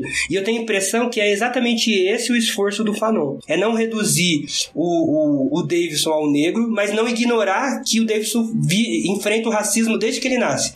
Mas é também não, é, é no processo de tanto de percepção do racismo quanto de luta, não deixar de perceber o que que tá para além, inclusive, da negrura. O que, que porque o Davidson não é só negro, o Davidson é humano. Então isso, o Fanon vai dizer isso. Ele falou assim, ele vai dizer, é, não é só o Haiti que é meu, não é só a África que é minha, é a humanidade toda, é a porra toda, é tu, tudo nosso. Não é só a África, é a porra toda. Foi o branco que disse que o preto não é humano e, e, e prendeu o preto no particular. Então ficar radical e dizer agora só vou ler negro, para o Fanon é fazer o jogo do racismo, porque é, é aceitar o lugar de particularidade que o branco colocou. É aceitar o estranhamento. Aí volto no Lukács. O que é o estranhamento? Essa fixação no particular. Essa impossibilidade do indivíduo se reconhecer no todo. Não só se reconhecer intelectualmente, mas de poder ser parte, influenciar e ter acesso ao todo. Então, se eu acho que eu só posso ler negro, só posso assistir Spike Lee, só, po só posso. Então eu mesmo tô me prendendo no lugar que o branco me colocou. Porque, o, a, aliás, a humanidade surgiu na África. Né? Agora, assumir o lugar de sujeito é, inclusive, superar esse, esse lugar que o branco me colocou. Então, a, a emancipação pro Fanon é superar, inclusive, o lugar de negro e permitir se perceber enquanto humano. Se perceber enquanto humano, genérico, é reivindicar para si essa humanidade, mas é uma reivindicação que se dá pela luta. E aí, não é só a luta antirracista, é inclusive a luta de classes, que é algo que não atravessa só o negro. E aí eu preciso também, ao mesmo tempo, ou contraditoriamente, pensar a negritude, eu, eu não posso perder o, o, de vista os elementos universais que perpassam, inclusive, a experiência particular da negritude, no caso, o estranhamento do capital. Nesse sentido, eu tenho proposto pensar o racismo colonial como uma forma de estranhamento, embora o Fanon não seja lucaxiano, embora o Lukács não leu o Fanon é, e não fale da, da colônia, a impressão que eu tenho é que essa dimensão de estranhamento que ele, que ele propõe, e inclusive quando ele propõe os estranhamentos é, como determinações reflexivas no complexo de complexo, isso abre a brecha para a gente pensar o lugar do racismo na luta de classes, sem precisar abrir mão da luta de classes para visibilizar o racismo e sem precisar pensar o, o, o, o é, desaparecer o racismo em torno de um universal abstrato, porque o que o Fanon está dizendo é que o colonialismo é a luta de classes, mas é uma luta de classes que não se faz sem a animalização dos seres humanos, ou seja, sem o racismo. Né? Então, olhar o racismo não é só olhar o negro, é olhar a luta de classes. Entender o racismo, enfrentar o racismo é uma tarefa da luta de classes. Então, portanto, não é uma tarefa particular apenas do Nathan, do Anderson e do Davidson, mas é uma tarefa da classe, num projeto de transformação, ou não há transformação possível, já que a situação concreta não está sendo analisada concretamente e a, a, a dimensão racial se perdida de vista ao se propor uma proposta sobre a classe. Né? Então, nesse sentido, eu acho que dá para aproximar os dois, guardando todas essas mediações possíveis. Não, ele, só três comentários rapidinho sobre isso. É, primeiro que é tudo nosso, nada deles, né? Com essa aproximação é, fica mais evidente isso. Segundo que é, torna o desafio né, de, de pensar e enfrentar os, as, as questões do mundo cada vez mais complexa, né? Porque agora é uma miríade de mediações, de, de, de conexões que tem que ser, que, tem que ser feitas para você conseguir aproximar cada vez mais do concreto, né? E da complexidade do real. E por fim, se eu entendi bem, assim, né? É, o que você está tentando fazer a partir dessa aproximação que, como você bem ressaltou, né? Acho, eu devia ter explicitado isso na pergunta, é, que é uma aproximação contemporânea, né? Não é nem do Lukács nem do Fanon, mas de, de nós tentamos, tentando entender o mundo hoje. Mas que no fundo é uma disputa também pelo próprio universal, né? É, o que, que de, de, tal modo que seja um universal que não seja mais abstrato, né? Ou pelo menos aquele universal que é reduzido, né? Por mais que ele se considere universal, que era o universal lá dos ideais do, do iluminismo, da intelectualidade europeia branca e tal. O que, o, o que você está propondo até partir dessa, desse diálogo, né? Desse, dessa inter-relação entre Fanon e Lukács, é também é, pensar um universal que agora, primeiro que é, se relacione, né? A partir das mediações com o particular e o singular e, portanto, consiga incorporar a, a verdadeira diversidade, que seja uma unidade do, do diverso, né? Que de fato nos, nos constitui. Né? Isso é o que a gente poderia, para usar o jargão, é um universal concreto, né? Um universal que leva em conta os particulares e singulares. Exato. Ótimas as falas, Davidson, Natan. Só tenho certeza que vocês espantaram os nossos ouvintes alticerianos. ai, ai. Mas agora, voltando aqui sério, a, as falas são ótimas porque elas mostram como o Lukács é um autor importante para o debate do racismo. É, e um autor que, um grande intelectual que tem um texto sobre isso é o Márcio Farias, que inclusive é amigo de Davidson, que é o texto, o nome do texto é fica aí de indicação Lukács, apontamentos críticos acerca do racismo. Ele vai mostrar a importância do Lukács para se debater essa questão. É, e o Lukács, como Davidson mesmo mostra aí, é um autor fundamental para ele. Não só o Lukács, mas como o Chazin também. Recentemente eu vi algumas coisas, é, Davidson vi que ele utiliza muito o Lukács, o Chazin o Fanon para fazer uma análise da realidade brasileira, do governo Bolsonaro. É, então mostra a possibilidade de se pensar esses autores. Mas, bem, para adiantar aqui, uh, vou fazer duas perguntas aqui para a gente ganhar tempo. A primeira é sobre a questão da branquitude. É uma questão polêmica e que volta e meia eu vejo pessoas é, nas redes sociais falando: ah, Fanon não tem nada a ver com esse debate de branquitude. É, isso é coisa de pós-moderno, isso é coisa de irracionalista. Fanon é um crítico da negritude, da, da metafísica racial. É, e claro que ele é esse crítico da metafísica racial, como o Douglas bem mostra, mas eu acho que aí há, há, há alguns problemas.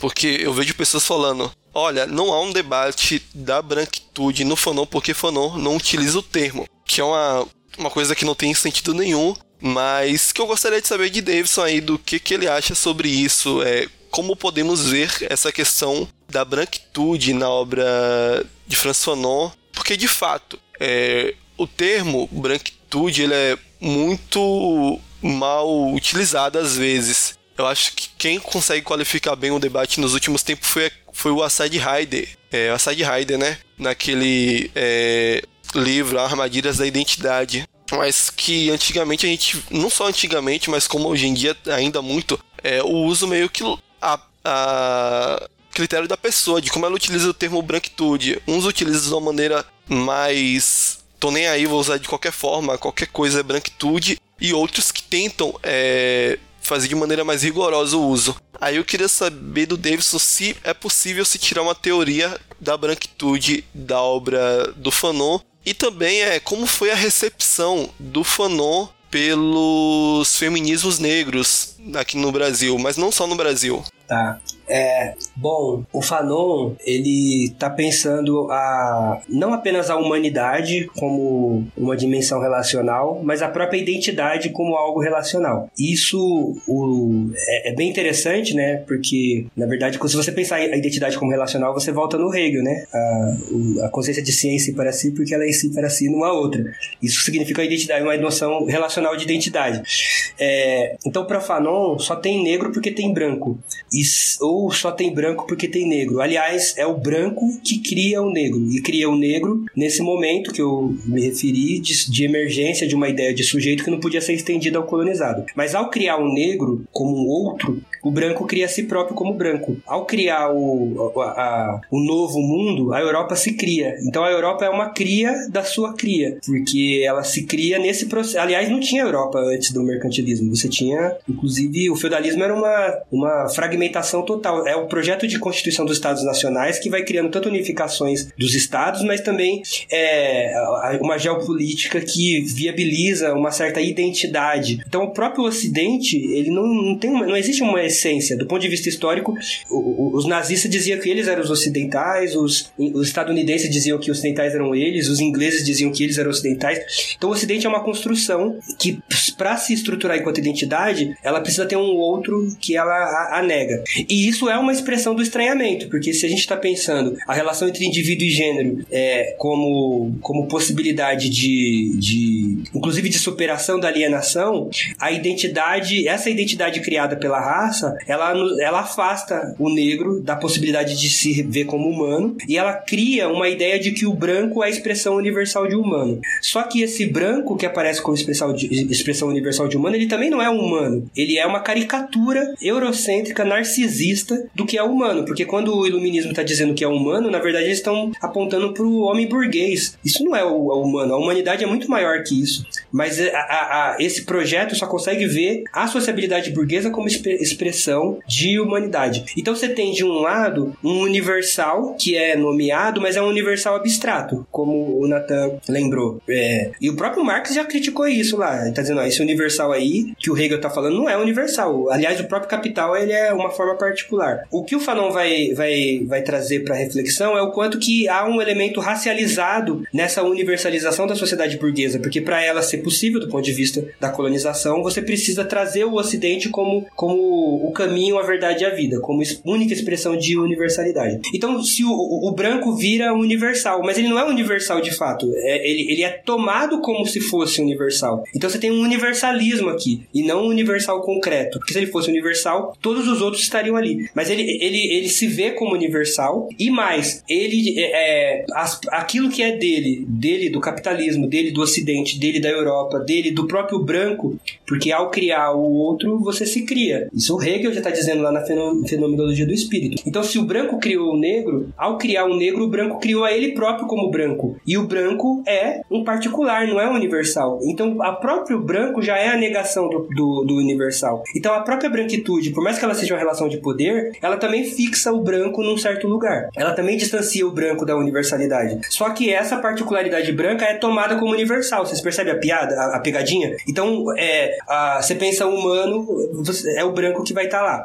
Então, de um lado é um universalismo, mas do outro é um universalismo castrado, que, que ao pensar humano, pensa só um pedaço do humano, que é esse pedaço é, que o branco vê nele. Mas, ao mesmo tempo, é, é essa castração ela vai mais longe, porque para ela se valer, ela precisa transferir, não do ponto de vista psicanalítico, mas transferir do ponto de vista concreto e simbólico as contradições reais e, e, e, e subjetivas do capitalismo, do Ocidente, da Europa para a colônia. Então, é o fardo do homem branco, né? Por que, que você vai colonizar a África? Porque eles são selvagens, não porque o capitalismo necessita da violência para poder se desenvolver. O Bush, né? Por que, que você vai invadir o Iraque? Porque eles têm arma de destruição em massa, não porque nós precisamos ocupar aquela região geopolítica para disputar com o Irã e com a Síria. Então, é, é o, o, o, você transfere simbolicamente para o outro contradições que são suas. O racismo permite essa transferência simbólica. E aí você passa a ver as contradições só no outro. Mas aí o Fanon vai falar duas coisas. Em primeiro lugar, essa, essa transferência não é só simbólica, ela é econômica. Porque é a colônia que permite o estado de bem-estar social na Europa. Aliás, quem falou isso primeiro foi a Rosa Luxemburgo. A Rosa vai dizer que é a colônia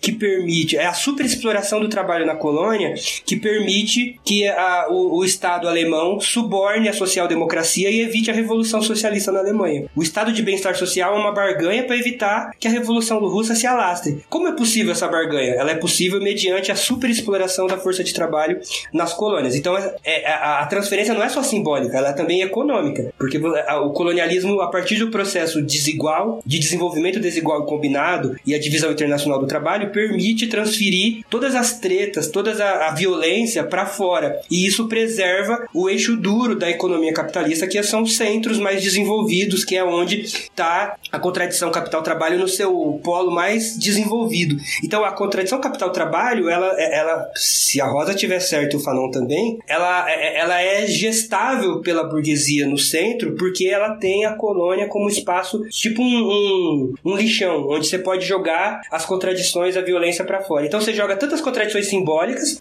porque agora a violência só passa a ser vista no outro. Você pensar violência, você pensa favela, você nunca pensa um bairro rico. Se você pensa terrorista, você sempre pensa um muçulmano, você nunca pensa a França, é, a Bélgica. O rei Leopoldo matou muito mais do que o Hitler, mas é, é só o Hitler que a gente odeia, porque o Hitler violentou dentro da Europa. Quem, quando a Europa violenta fora da Europa, isso nem é visto como violência, porque o preto está fora da ética, da política e da estética. Então, o Fanon vai dizer que esse branco que se cria ao criar o negro, ele é, de um lado, uma caricatura, ele se diz universal, mas ele não é universal, porque ao animalizar o outro, ao fixar o outro, eu também me fixo, porque se a identidade é relacional, ao criar um outro, é o Hegel. Eu também me crio. Só que o branco passa a ver essa particularidade como universal, e isso traz limites para ele próprio. Primeiro, porque ele passa a ter uma relação pobre com as suas próprias contradições. No plano simbólico, o Fanon está falando do branco, mas no plano econômico, ele está falando do capitalismo. Porque se as contradições de classe foi transferida para fora, a, a, luta de classes no centro vai ser amortecida e você não consegue encará-las de fato, porque é, é, você tem o estado de bem-estar social, você tem a democracia, a cidadania, você tem a integração, você tem o pacto. Então, a própria Europa não consegue lidar com suas contradições porque elas só passam a ser vistas lá fora, tanto subjetivas quanto objetivas. Mas tem um outro problema colocado aqui, é, que é um problema anterior até o iluminismo, um problema que tem a ver com Descartes, o dualismo cartesiano. Porque essa burguesia que inaugurou uma nova ideia de homem, ela inaugurou a partir de um dualismo cartesiano que separa cogito da, da extensão do corpo. E o sujeito está só no pensar. Tudo que não é pensar é corpo. É, tudo que é corpo é objeto. O pensar, o sujeito está no cogito e a, a resistência, que é o corpo, é só objeto. A natureza é objeto, o desejo é objeto, o instinto é objeto. E você tem, então você tem uma redução daquilo que é a sensibilidade e a personalidade para o Fanon a apenas uma parte dela que é a razão. É, esse é um ponto interessante também que aproxima o Fanon do Lukács e que pouca gente problematiza porque a gente acha que qualquer crítica à razão é irracionalista. Vai ler a ontologia que o Lukács está mostrando outra coisa. Mas o que o Fanon está dizendo é que a, a redução cartesiana ela, ela cola esse branco que se vê como universal numa ideia de sujeito, mas esse sujeito ele é castrado do seu corpo, porque ele só vê a si próprio como razão. Então tudo que não é razão para esse sujeito moderno, ele joga para a natureza, e a natureza é objeto. E o preto só pode ser visto como objeto. O preto só pode ser visto como corpo. O preto só pode ser visto como natureza, como selvagem. E o branco como razão. Então, além do branco ser racializado na sua particularidade, porque ao criar o negro ele cria a si próprio, ele cria uma ideia de universalidade que é castrada, que reduz a, a sua dimensão humana a uma parte de si que é a razão. Então você tem várias castrações aqui que estão colocadas nesse, nesse sujeito moderno que surge, porque ele é um sujeito apenas da razão. E tudo que é razão ele joga para a natureza. E o preto só pode aparecer como natureza. Então, se o branco, o branco fica vira expressão também da razão. Além do branco ser expressão universal de humano, esse humano do iluminismo é o humano da razão. Então o branco vira expressão universal da razão. Você racializa a razão como branca e você cola a razão no branco. Então, só que tudo que não é razão você joga para a natureza. Quem é a natureza? A expressão da natureza, o preto. Então você joga o corpo pro preto. Do, no plano ideológico, simbólico, representativo, é como se o branco fosse melhor para a razão. É o Heidegger falando que só em alemão você pode filosofar. Ou mesmo os críticos né, da, da, da decadência europeia, eles estão pensando como salvar a Europa, porque a Europa é vista como o ápice da razão e o preto não é visto. Quando ele é visto, ele só é visto como corpo. Mas o Fanon vai dizer, ao transferir, ao deixar de ver o corpo em si, porque esse sujeito ele é castrado e só vê a razão como parte do sujeito, ele joga para fora o corpo, ele joga pro preto. Então, portanto, ele só vê o corpo no preto. Ele transfere o corpo pro preto. Ao transferir o corpo pro preto, do ponto de vista simbólico, ele deixa de ver nele e passa a ter uma relação empobrecida com o seu próprio corpo, mas também uma relação fantasmagórica com o corpo do preto. Porque se ele transferiu o corpo ou a representação de corpo pro preto e ele entende a ele próprio como razão, quando ele estiver diante desse corpo preto, esse corpo preto vai ser assustador. É, é aquela metáfora do filme King Kong, é, dos brancos indo lá com a mocinha para aprisionar aquele corpo, aquele gorila como é, uma atração para Hollywood, só que o gorila sai do controle. É, é um corpo é, que sai do controle. Aliás, a mocinha se apaixona pelo gorila. Todo mundo acha que ela tá sequestrada à força e na verdade ela, ela se apaixona pelo gorila. E, e isso, no, no plano simbólico, é assustador para o branco, porque o branco criou a imagem do preto como um corpo, mais corpo do que os outros corpos. Do preto com pintão, da preta, da preta quente, da bundona, da, da, da ginga. Você tem um conjunto de. O Gilberto Freire, mesmo elogiando, dizendo, oh, os pretos também contribuíram, mas você só se consegue ver o preto pelo lúdico, pela, pela, pela proximidade com a natureza. Só que o efeito disso é um olhar também amedrontante por parte do branco quando está diante desse corpo preto que vai ser, aparecer como mais corpo do que ele. Né? Então, Fanon vai dizer aqui que esse estranhamento ele também tem um custo pro branco simbólico, mas também um custo econômico quando a gente pensa não só o branco, mas as próprias relações capitalistas de produção. Então, isso coloca lá na gênese dos estudos sobre branquitude, junto com o Du Bois, junto com é, o Guerreiro Ramos. É, é, o Fanon tá nesse tripé entre os, os, os primeiros é, teóricos antirracistas a dizer que se o, se o branco criou o preto, ele criou a si próprio. Então não basta só criticar o preto enquanto objeto das relações raciais. O branco também é objetificado. O branco também é estranhado em relação a si próprio nas relações raciais. Isso é interessante, porque significa que ele também teria a ganhar é, no confrontamento, na confrontação desse, de, desse, dessa forma de estranhamento que é, que é, que é o racismo, o, racismo colonial. Mas ele, ele é, tem a ganhar, mas ao mesmo tempo ele tem aqui uma série de compensações, né? O, o, o Du Bois, não sei se vocês conhecem, quem tá ouvindo, ele, o Du Bois ele vai se aproximar do movimento operário na, nos Estados Unidos e ele vai falar do salário simbólico da branquitude como uma forma de exploração de classe. Que ele vai dizer a burguesia dos Estados Unidos fomenta a divisão entre os trabalhadores e, e só que não é só uma, algo simbólico, ela paga literalmente mais pro trabalhador branco do que pro preto e em contrapartida o trabalhador branco vira um defensor da ordem social, achando que o problema é o preto. Então quando você tem desemprego, ele vai achar que é porque o preto está tomando o emprego dele. Ou na Europa vai dizer, vai dizer que é o imigrante, né? Hoje nos Estados Unidos vai dizer que é o mexicano, que é o latino. Então racismo, ele, ele oferece um salário simbólico, além desse salário real. Vocês sabem que mulher negra no ramo metalúrgico no Brasil ganha 50% dos homens brancos hoje no Brasil. Então não é só simbólico, mas tem um salário simbólico, porque o branco se sente parte é, do, do, do, da ordem, do projeto, e isso, do ponto de vista da luta de classes, acaba jogando contra os interesses do próprio branco enquanto classe trabalhadora. Né? E aí o Du Bois propõe que esse seja um tema, portanto, não só para os pretos debaterem, mas para os, os é, como eu poderia dizer, para as instituições mais avançadas da classe trabalhadora, do partido, a, a, a sei lá o que, também pensar o quanto que o racismo é um elemento que se apresenta como uma tarefa para ser confrontada no conjunto da luta de classes, porque ela realmente se coloca como uma barreira, né? Isso para não falar da, da treta lá que o próprio Marx já falava, né, da entre o irlandês e o inglês, né? É, mas o que o Du Bois está dizendo é que o racismo, portanto, não é só um problema do preto, ele é um problema do branco. E se ele não for encarado assim, não tem saída. É, e aí o Fanon, ele de certa forma, ele também faz essa aposta. Inclusive o Fanon aposta que o branco seja responsabilizado a se posicionar diante da luta antirracista. Mas ele está dizendo não vai ser flores, porque a tarefa da luta antirracista é matar o branco. Essa é a tarefa. Então quem vai querer se candidatar para morrer? Mas aí o Fanon lembra, não é matar fisicamente o branco, é matar o branco enquanto branco. É, e isso significa também matar o preto enquanto preto, para que você possa almejar, pensar é, a humanidade genérica. Então a tarefa da luta é, é, é, é, é libertar tanto o branco da sua brancura quanto o preto da sua negrura. Não há, pro Fanon, a tarefa da luta não é exaltar o negro, é que num momento de animalização, de, de desigualdade, de, de discriminação, exaltar o negro tem um papel político e simbólico e psicológico fundamental.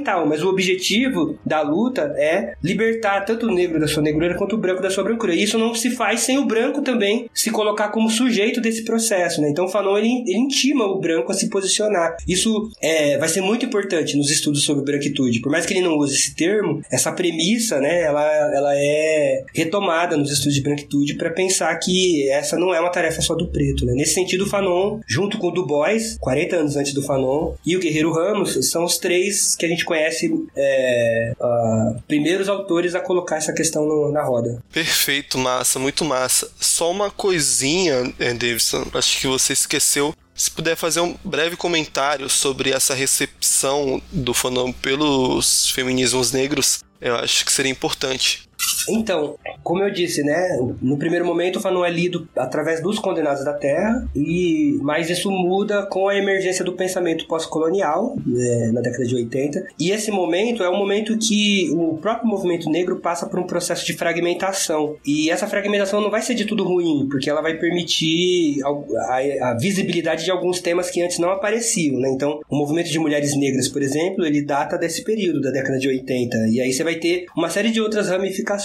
E é exatamente o momento que o pensamento pós-colonial está retomando o, o, pensamento do Francis Fanon. Então isso vai influenciar grandes intelectuais feministas, assim, da Patrícia, da feministas negras, né? Da Patrícia Hill Collins, a Bell, a Bell Hooks, da Grada Quilomba, a própria Lélia Gonzalez aqui no, no Brasil. É, é, é, elas vão ser marcadas por essa, por essa influência, né? E por é, e pela possibilidade de fazer algo que o Fanon não fez, porque o Fanon não deu muita bola para o debate de gênero. Embora ele.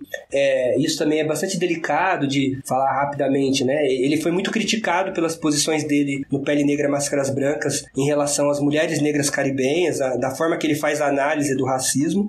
Mas ele, quando ele vai para Argélia, ele tá muito interessado nas relações de gênero e no quanto que a luta anticolonial poderia trazer transformações na relação entre homens e mulheres na Argélia. Né? Ele tá apostando que na mulher argelina como é, é, a grande novidade desse processo revolucionário, assim, até de uma forma inocente, até assim, até ignorando o, o peso da, da, da, cultura patriarcal na sociedade argelina. Assim, ele, ele dá a entender que, bom, a luta de libertação da Argelina vai criar uma nova mulher e tal, e ele está muito atento a isso, né? É, mas ele próprio, o foco dele foi olhar para a situação colonial, é, então ele também não, não dedicou espaço às discussões sobre, sobre a opressão da mulher, sobre eh, as questões de sexo e gênero, né? Mas, né, na década de 80, algumas feministas vão retomá-lo como uma tentativa de ir além do que ele poderia ter ido, né? Então, uma tentativa de, a partir dele, como que a gente pode ir além dele mesmo? E aí, trazendo o Fanon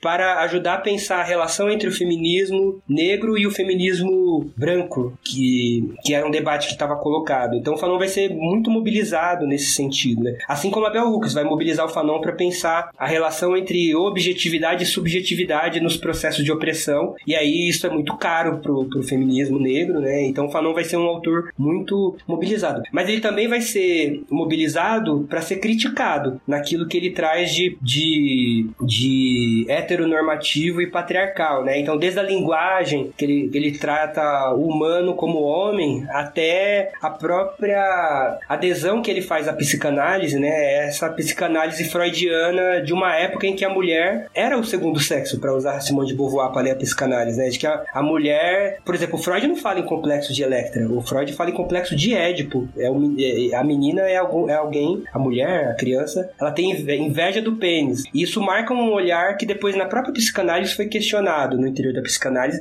mas o Fanon não, não viveu para ver esses questionamentos. Ele tá lendo esse Freud é, que tem o, o homem como parâmetro, né? Então isso também marca um certo jeito de olhar que, que foi muito criticado, né? E tem uma outra expressão dele que ele vai dizer que não, que ele não é, identifica pederastia na matinica e é, não, ou seja, pederastia é o termo que ele usa para falar de homossexualidade. Então, é, é, alguns trechos dele são bastante problemáticos e serão muito criticados também por uma leitura feminista. Mas como dentro, como existem várias linhas, né? Existe um feminismo negro que se apresenta como uma episteme, mas existem várias vertentes no interior disso que se chama feminismo negro, então também ele vai ser mobilizado de formas muito díspares, né?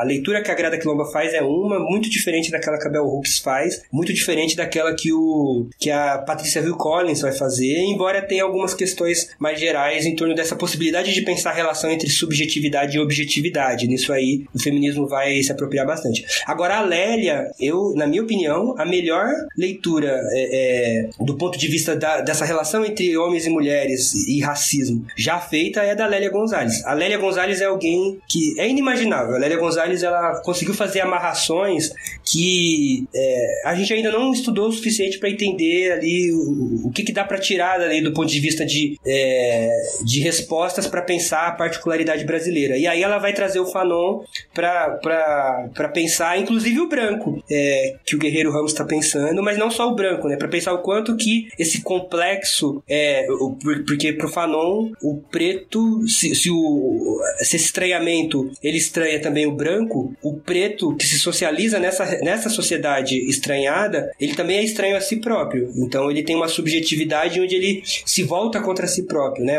Porque o ideal de outro, o ideal de ego é o branco. Então o preto é alguém que está em conflito com o seu corpo, em conflito com a sua subjetividade constantemente, porque na relação social concreta o racismo se apresenta para ele para ela como uma barreira concreta e sistemática, né, ao longo da sua vida. Então isso implica às vezes um desejo de fugir de si, já que a própria ordem social apresenta a negrura como algo negativo e a brancura como símbolo de universal, de hominização e de humanização. Então o próprio preto interioriza para si que se humanizar é, é, é, se aproximar do branco, né? Então você tem aqui um complexo que é, o Fanon fala que não é nem de inferioridade, é de inexistência, porque toda vez que se fala em humano, o preto não tá.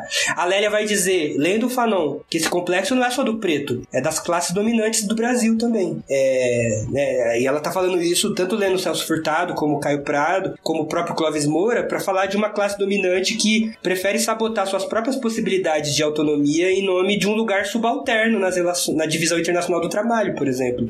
É uma classe dominante que tem vergonha de si própria, que ou é a França da Belle, da Belle Époque, ou é, ou é Miami, ou é sei lá o que, mas é uma, é uma classe dominante que tem vergonha de ser o que é, que tem vergonha da sua. do fato de ser muito mais encardida do que ela queria. É, e isso marca também um, um, certo traço na forma de organizar as relações sociais. Inclusive, a Lélia não avança nesse sentido, mas a gente poderia dizer, e o Clóvis Moura vai dizer, inclusive marca um certo jeito de lidar com a luta de classes, né?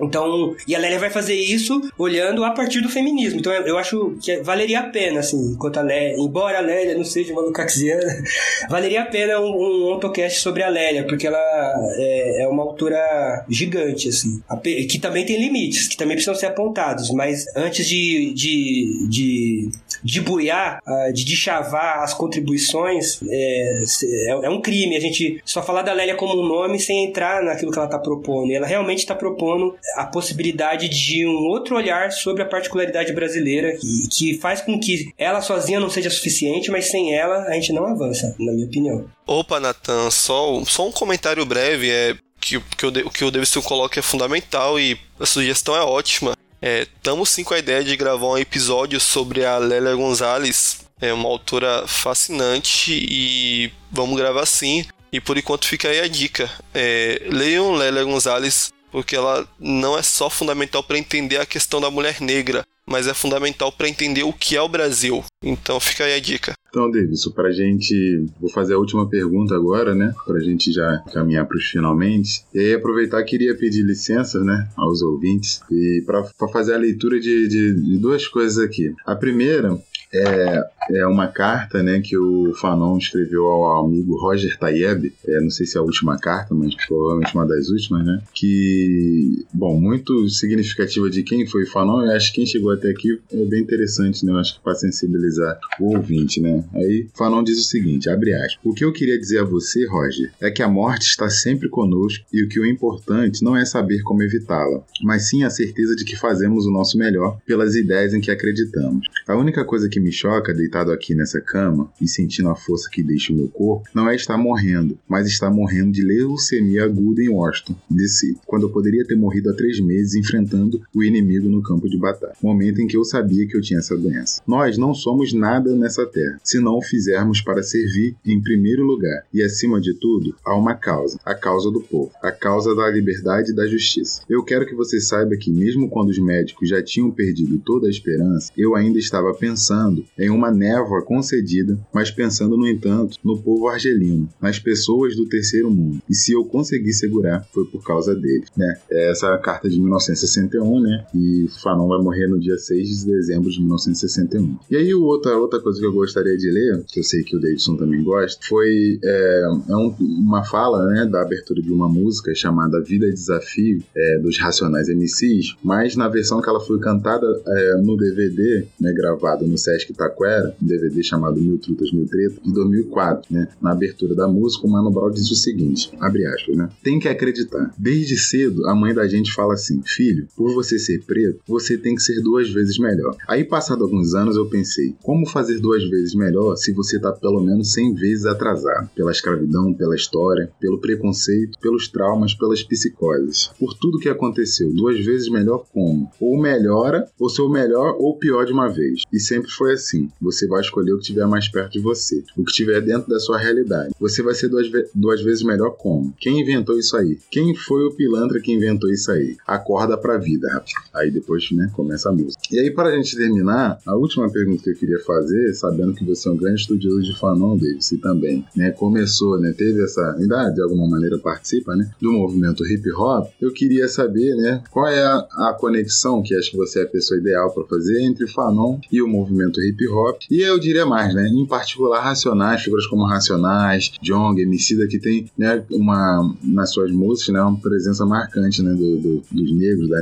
da negritude, mas também algumas questões de, é, de classe, por assim dizer. E, né, é, somado a isso, o que Fanon, né, teria a dizer agora, especificamente, né, de, de, de, no meio de tudo isso, é claro que você talvez vai puxar algumas coisas, mas o que Fanon teria a dizer ao jovem preto periférico? E aí com isso a gente fecha aí. É, pergunta difícil. Eu acho que o, o, Fanon ele fez parte de uma geração que apostava na praxis revolucionária como saída para as contradições sociais presentes. Isso significa mobilização, organização política, é, mas significa também que aqueles que estão organizados têm que conseguir de alguma forma dialogar com os condenados, no sentido não só de valorizar os saberes subalternos, mas no sentido de elevar esses saberes e canalizá-los no sentido de uma transformação radical. E isso não é possível se fazer sem o contato da, da, é, da vou chamar de esquerda, falando falava em esquerda, mas sem o contato do, do da, da, militância com o povo, com a, com a base, com, com quem tá. É, só que esse contato ele pressupõe a capacidade tanto de escuta, mas também de, de ser parte do processo a ponto de conseguir influenciar. Nesse sentido, a cultura ela tem um lugar fundamental para o Fanon, pelo menos ele vai é, chamar a atenção e, e a responsabilidade dos intelectuais da cultura, né? Do, do, quanto que é importante, por exemplo, que, sei lá, do músico ao escritor, do professor ao, ao sacerdote, que essas pessoas, é, é, e talvez num caminho muito próximo do Gramsci nesse sentido, que essas pessoas sejam é, convocadas e intimadas a, a, a dar a sua contribuição para o processo de transformação. No entanto, o Fanon, lá nos Condenados, ele, ele vai dizer que, é, por outro lado, é, é, esse processo não é suficiente. Então, se, se sem o intelectual, sem o, o a, a, cultura, sem, sem o diálogo com, com as formas de pensamento de um povo num certo momento, não tem transformação, por outro lado, a descolonização não é só valorizar esses saberes. Valorizar esses saberes é só um caminho para uma transformação radical. Por isso que ele retoma o, o, a fala de um intelectual de Guiné, Guiné-Bissau, eu acho, ou Guiné-Conakry, acho que é Guiné-Bissau, o Sekou Touré, é, que, é, que e ele coloca isso na, no, nos condenados, que é justamente no lugar que ele está fazendo essa crítica à negritude, que o Sekou Touré vai dizer o seguinte, não basta cantar a revolução. A revolução tem que ser forjada com o povo. É, e, e, e, é com o povo que novas ideias vão surgir, que novas músicas surgirão. Então, se o intelectual acha que, por outro lado, né, fazer a revolução é fazer uma letra é, é, cantando sobre a revolução, faz, ou, ou, imitando Geraldo Vandré, ou sei lá o que, ou imitando o clã nordestino, é, o, o vai dizer que não basta. Mas não basta, não quer dizer que não é importante, porque numa disputa e no diálogo com, com, com as formas de pensar pensar dos condenados, da sociedade, esse elemento se faz central. O problema é achar que a, a, a, transforma, a revolução se resume a isso. E para o Fanon é, era esse desvio que o movimento de negritude estava fazendo na época dele. É, se por um lado afirmar a cultura negra, a cultura africana, as raízes, a tradição, era uma forma de confrontar o colonialismo, por outro lado, muito intelectual achava que essa virada já era a própria descolonização. E aí o Fanon vai dizer, não basta cantar a revolução, ela tem que ser forjada com o povo e com o povo novas canções revolucionárias surgirão. Isso significa que é, tem uma tarefa, né? Embora é, eu sou filho de uma geração é, de MCs, eu cantava rap, né? Onde o rap tinha esse lugar uh, uh, de fazer a crítica social, e isso era de tal forma presente que quem não fizesse a crítica era meio que tirado, assim, era meio que mal visto, né? Hoje mudou bastante, embora a gente tenha alguns nomes importantes. Mas em algum momento a gente também não entendeu o nosso papel no processo e a gente achava que éramos nós, os rappers, que iam fazer a revolução. Vocês percebem a inocência? Mas como que o rapper vai fazer a revolução? O, o rapper vai cantar o rap. Quem tem que fazer a revolução é a classe trabalhadora. E o rapper é parte da classe trabalhadora e, e, e se ele está engajado nesse processo mais amplo, ele será fundamental nesse processo. Mas jogar a, a resposta da revolução nas costas do rapper é um bode expiatório, é a esquerda não fazer o seu trabalho. As esquerdas, né? O que é ser esquerda, né? No sentido de tomar pela raiz a ideia da, da, da esquerda, no sentido de contraposição à ordem estabelecida, não dá para jogar na costa do rapper, do, do, do jongueiro, do, do músico do maracatu. Eles são partes, mas você tem uma tarefa da classe a ser feita aí.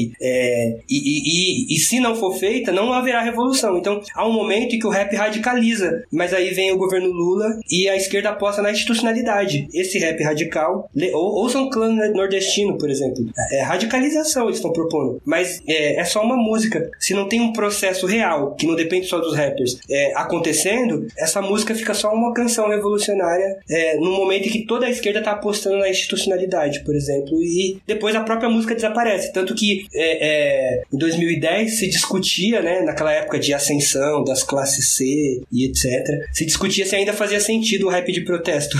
Porque agora todo mundo comprou uma TV de tela plana é, de 80 polegadas no seu barraco de 30 polegadas, né? Todo mundo com barraco de 30 polegadas com a TV de 80. Então será que faz sentido ter crítica social? É, então, assim, eu, eu, volto no Fanon. Ele está dizendo que sem um, um, debate no campo da, da, da, representação, no campo da consciência, ou do que a gente chama de. ele chamava de cultura, é, não é possível dialogar com a classe e com as suas diversas expressões de contradição. Agora, jogar nas costas desse, dessa, desse processo de transformação é perder de vista o que é a própria luta de classes, né? E, e isso foi feito na época do Fanon e foi e continua sendo feito em alguns contextos. Agora, quando a gente olha para o Brasil, ainda assim, apesar do que eu estou dizendo, contraditoriamente, do ponto de vista de luta negra, o rap é, foi o principal braço do movimento negro do, entre os anos 2000 e 2010, por exemplo. Entre a década de 90 e 2010, durante 20 anos, o rap conseguiu levar é, uma consciência racial e, um, e uma, um certo sentimento de rebeldia a lugares que ninguém mais chegava. Nem a, a esquerda organizada, em, em, certa medida, e nem o próprio movimento negro organizado. Porque se a gente. Um outro cara para fazer um autocast é o Clóvis Moura. O Clóvis Moura tá falando, é, é, fazer movimento negro não é colocar roupa da África, que na verdade um pano da China, e colocar nome africano e falar irmão. É, fazer movimento negro é, é, é dialogar com, com a dor da, da população negra brasileira que está em situação de marginalização.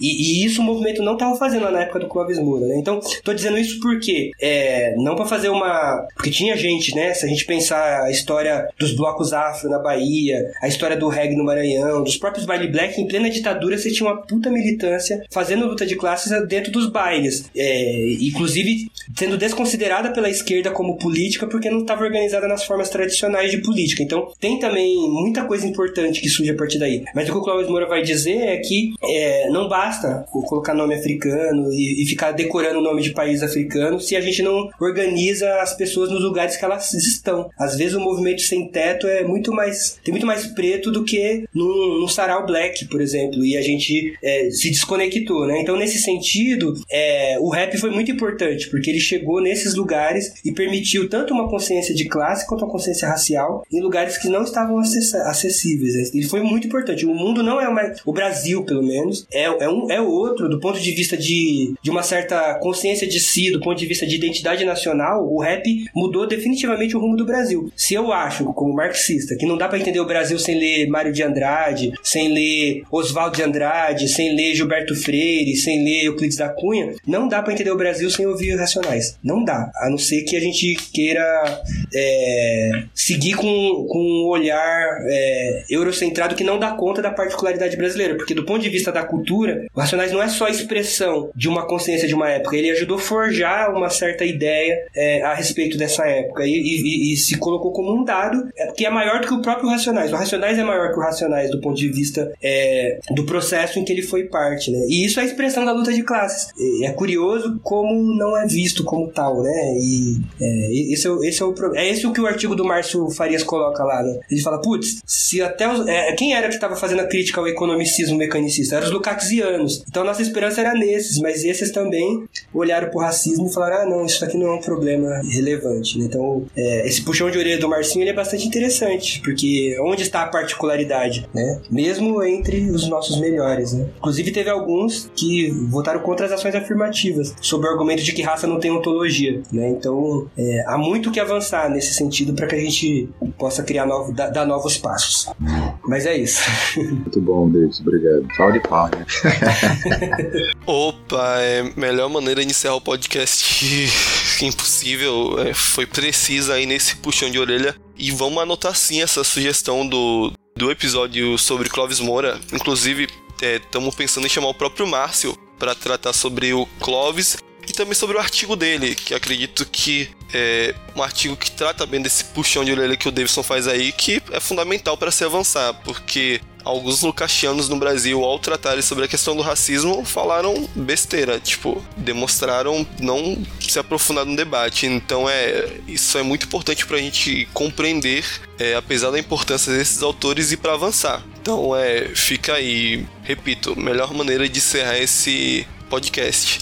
Eu não sei se Nathan quer falar alguma coisa ou se podemos encerrar. Eu queria, queria fazer umas considerações finais. É, primeiro agradecer, né, mais uma vez ao AntoCast pelo espaço, né, de poder tá, você estar tá colaborando aí para fazer uma entrevista, né, um diálogo com o Davidson, que é uma pessoa que já tenho acompanhado há algum tempo e que eu admiro bastante, assim, né, uma das referências intelectual é, e também do, ao lado do, do, camarada Wendy, né, o Anderson, que eu, que eu também respeito muito, aprendo muito, né, esses assuntos de crítica racial, o Anderson está sempre trazendo para mim novidades. É, para mim é uma satisfação imensa, eu já estava querendo que esse episódio acontecesse há muito tempo, né, sobre o Fanon. Achei que seria uma conversa muito frutífera, ainda mais pelo modo de leitura que o modo de ler Fanon, né, que o Davidson tem em particular, aproximando as discussões também, né, não só a crítica à, à questão da algumas trazendo algumas questões né, de crítica que o Fanon faz ao identitarismo e tal, mas aproximando com a questão da luta de classe, com o marxismo, e aí, mais recentemente com o Lukács, né? Então estava muito curioso para ver que salada que ia sair disso. E, pô, e acho que para quem chegou até,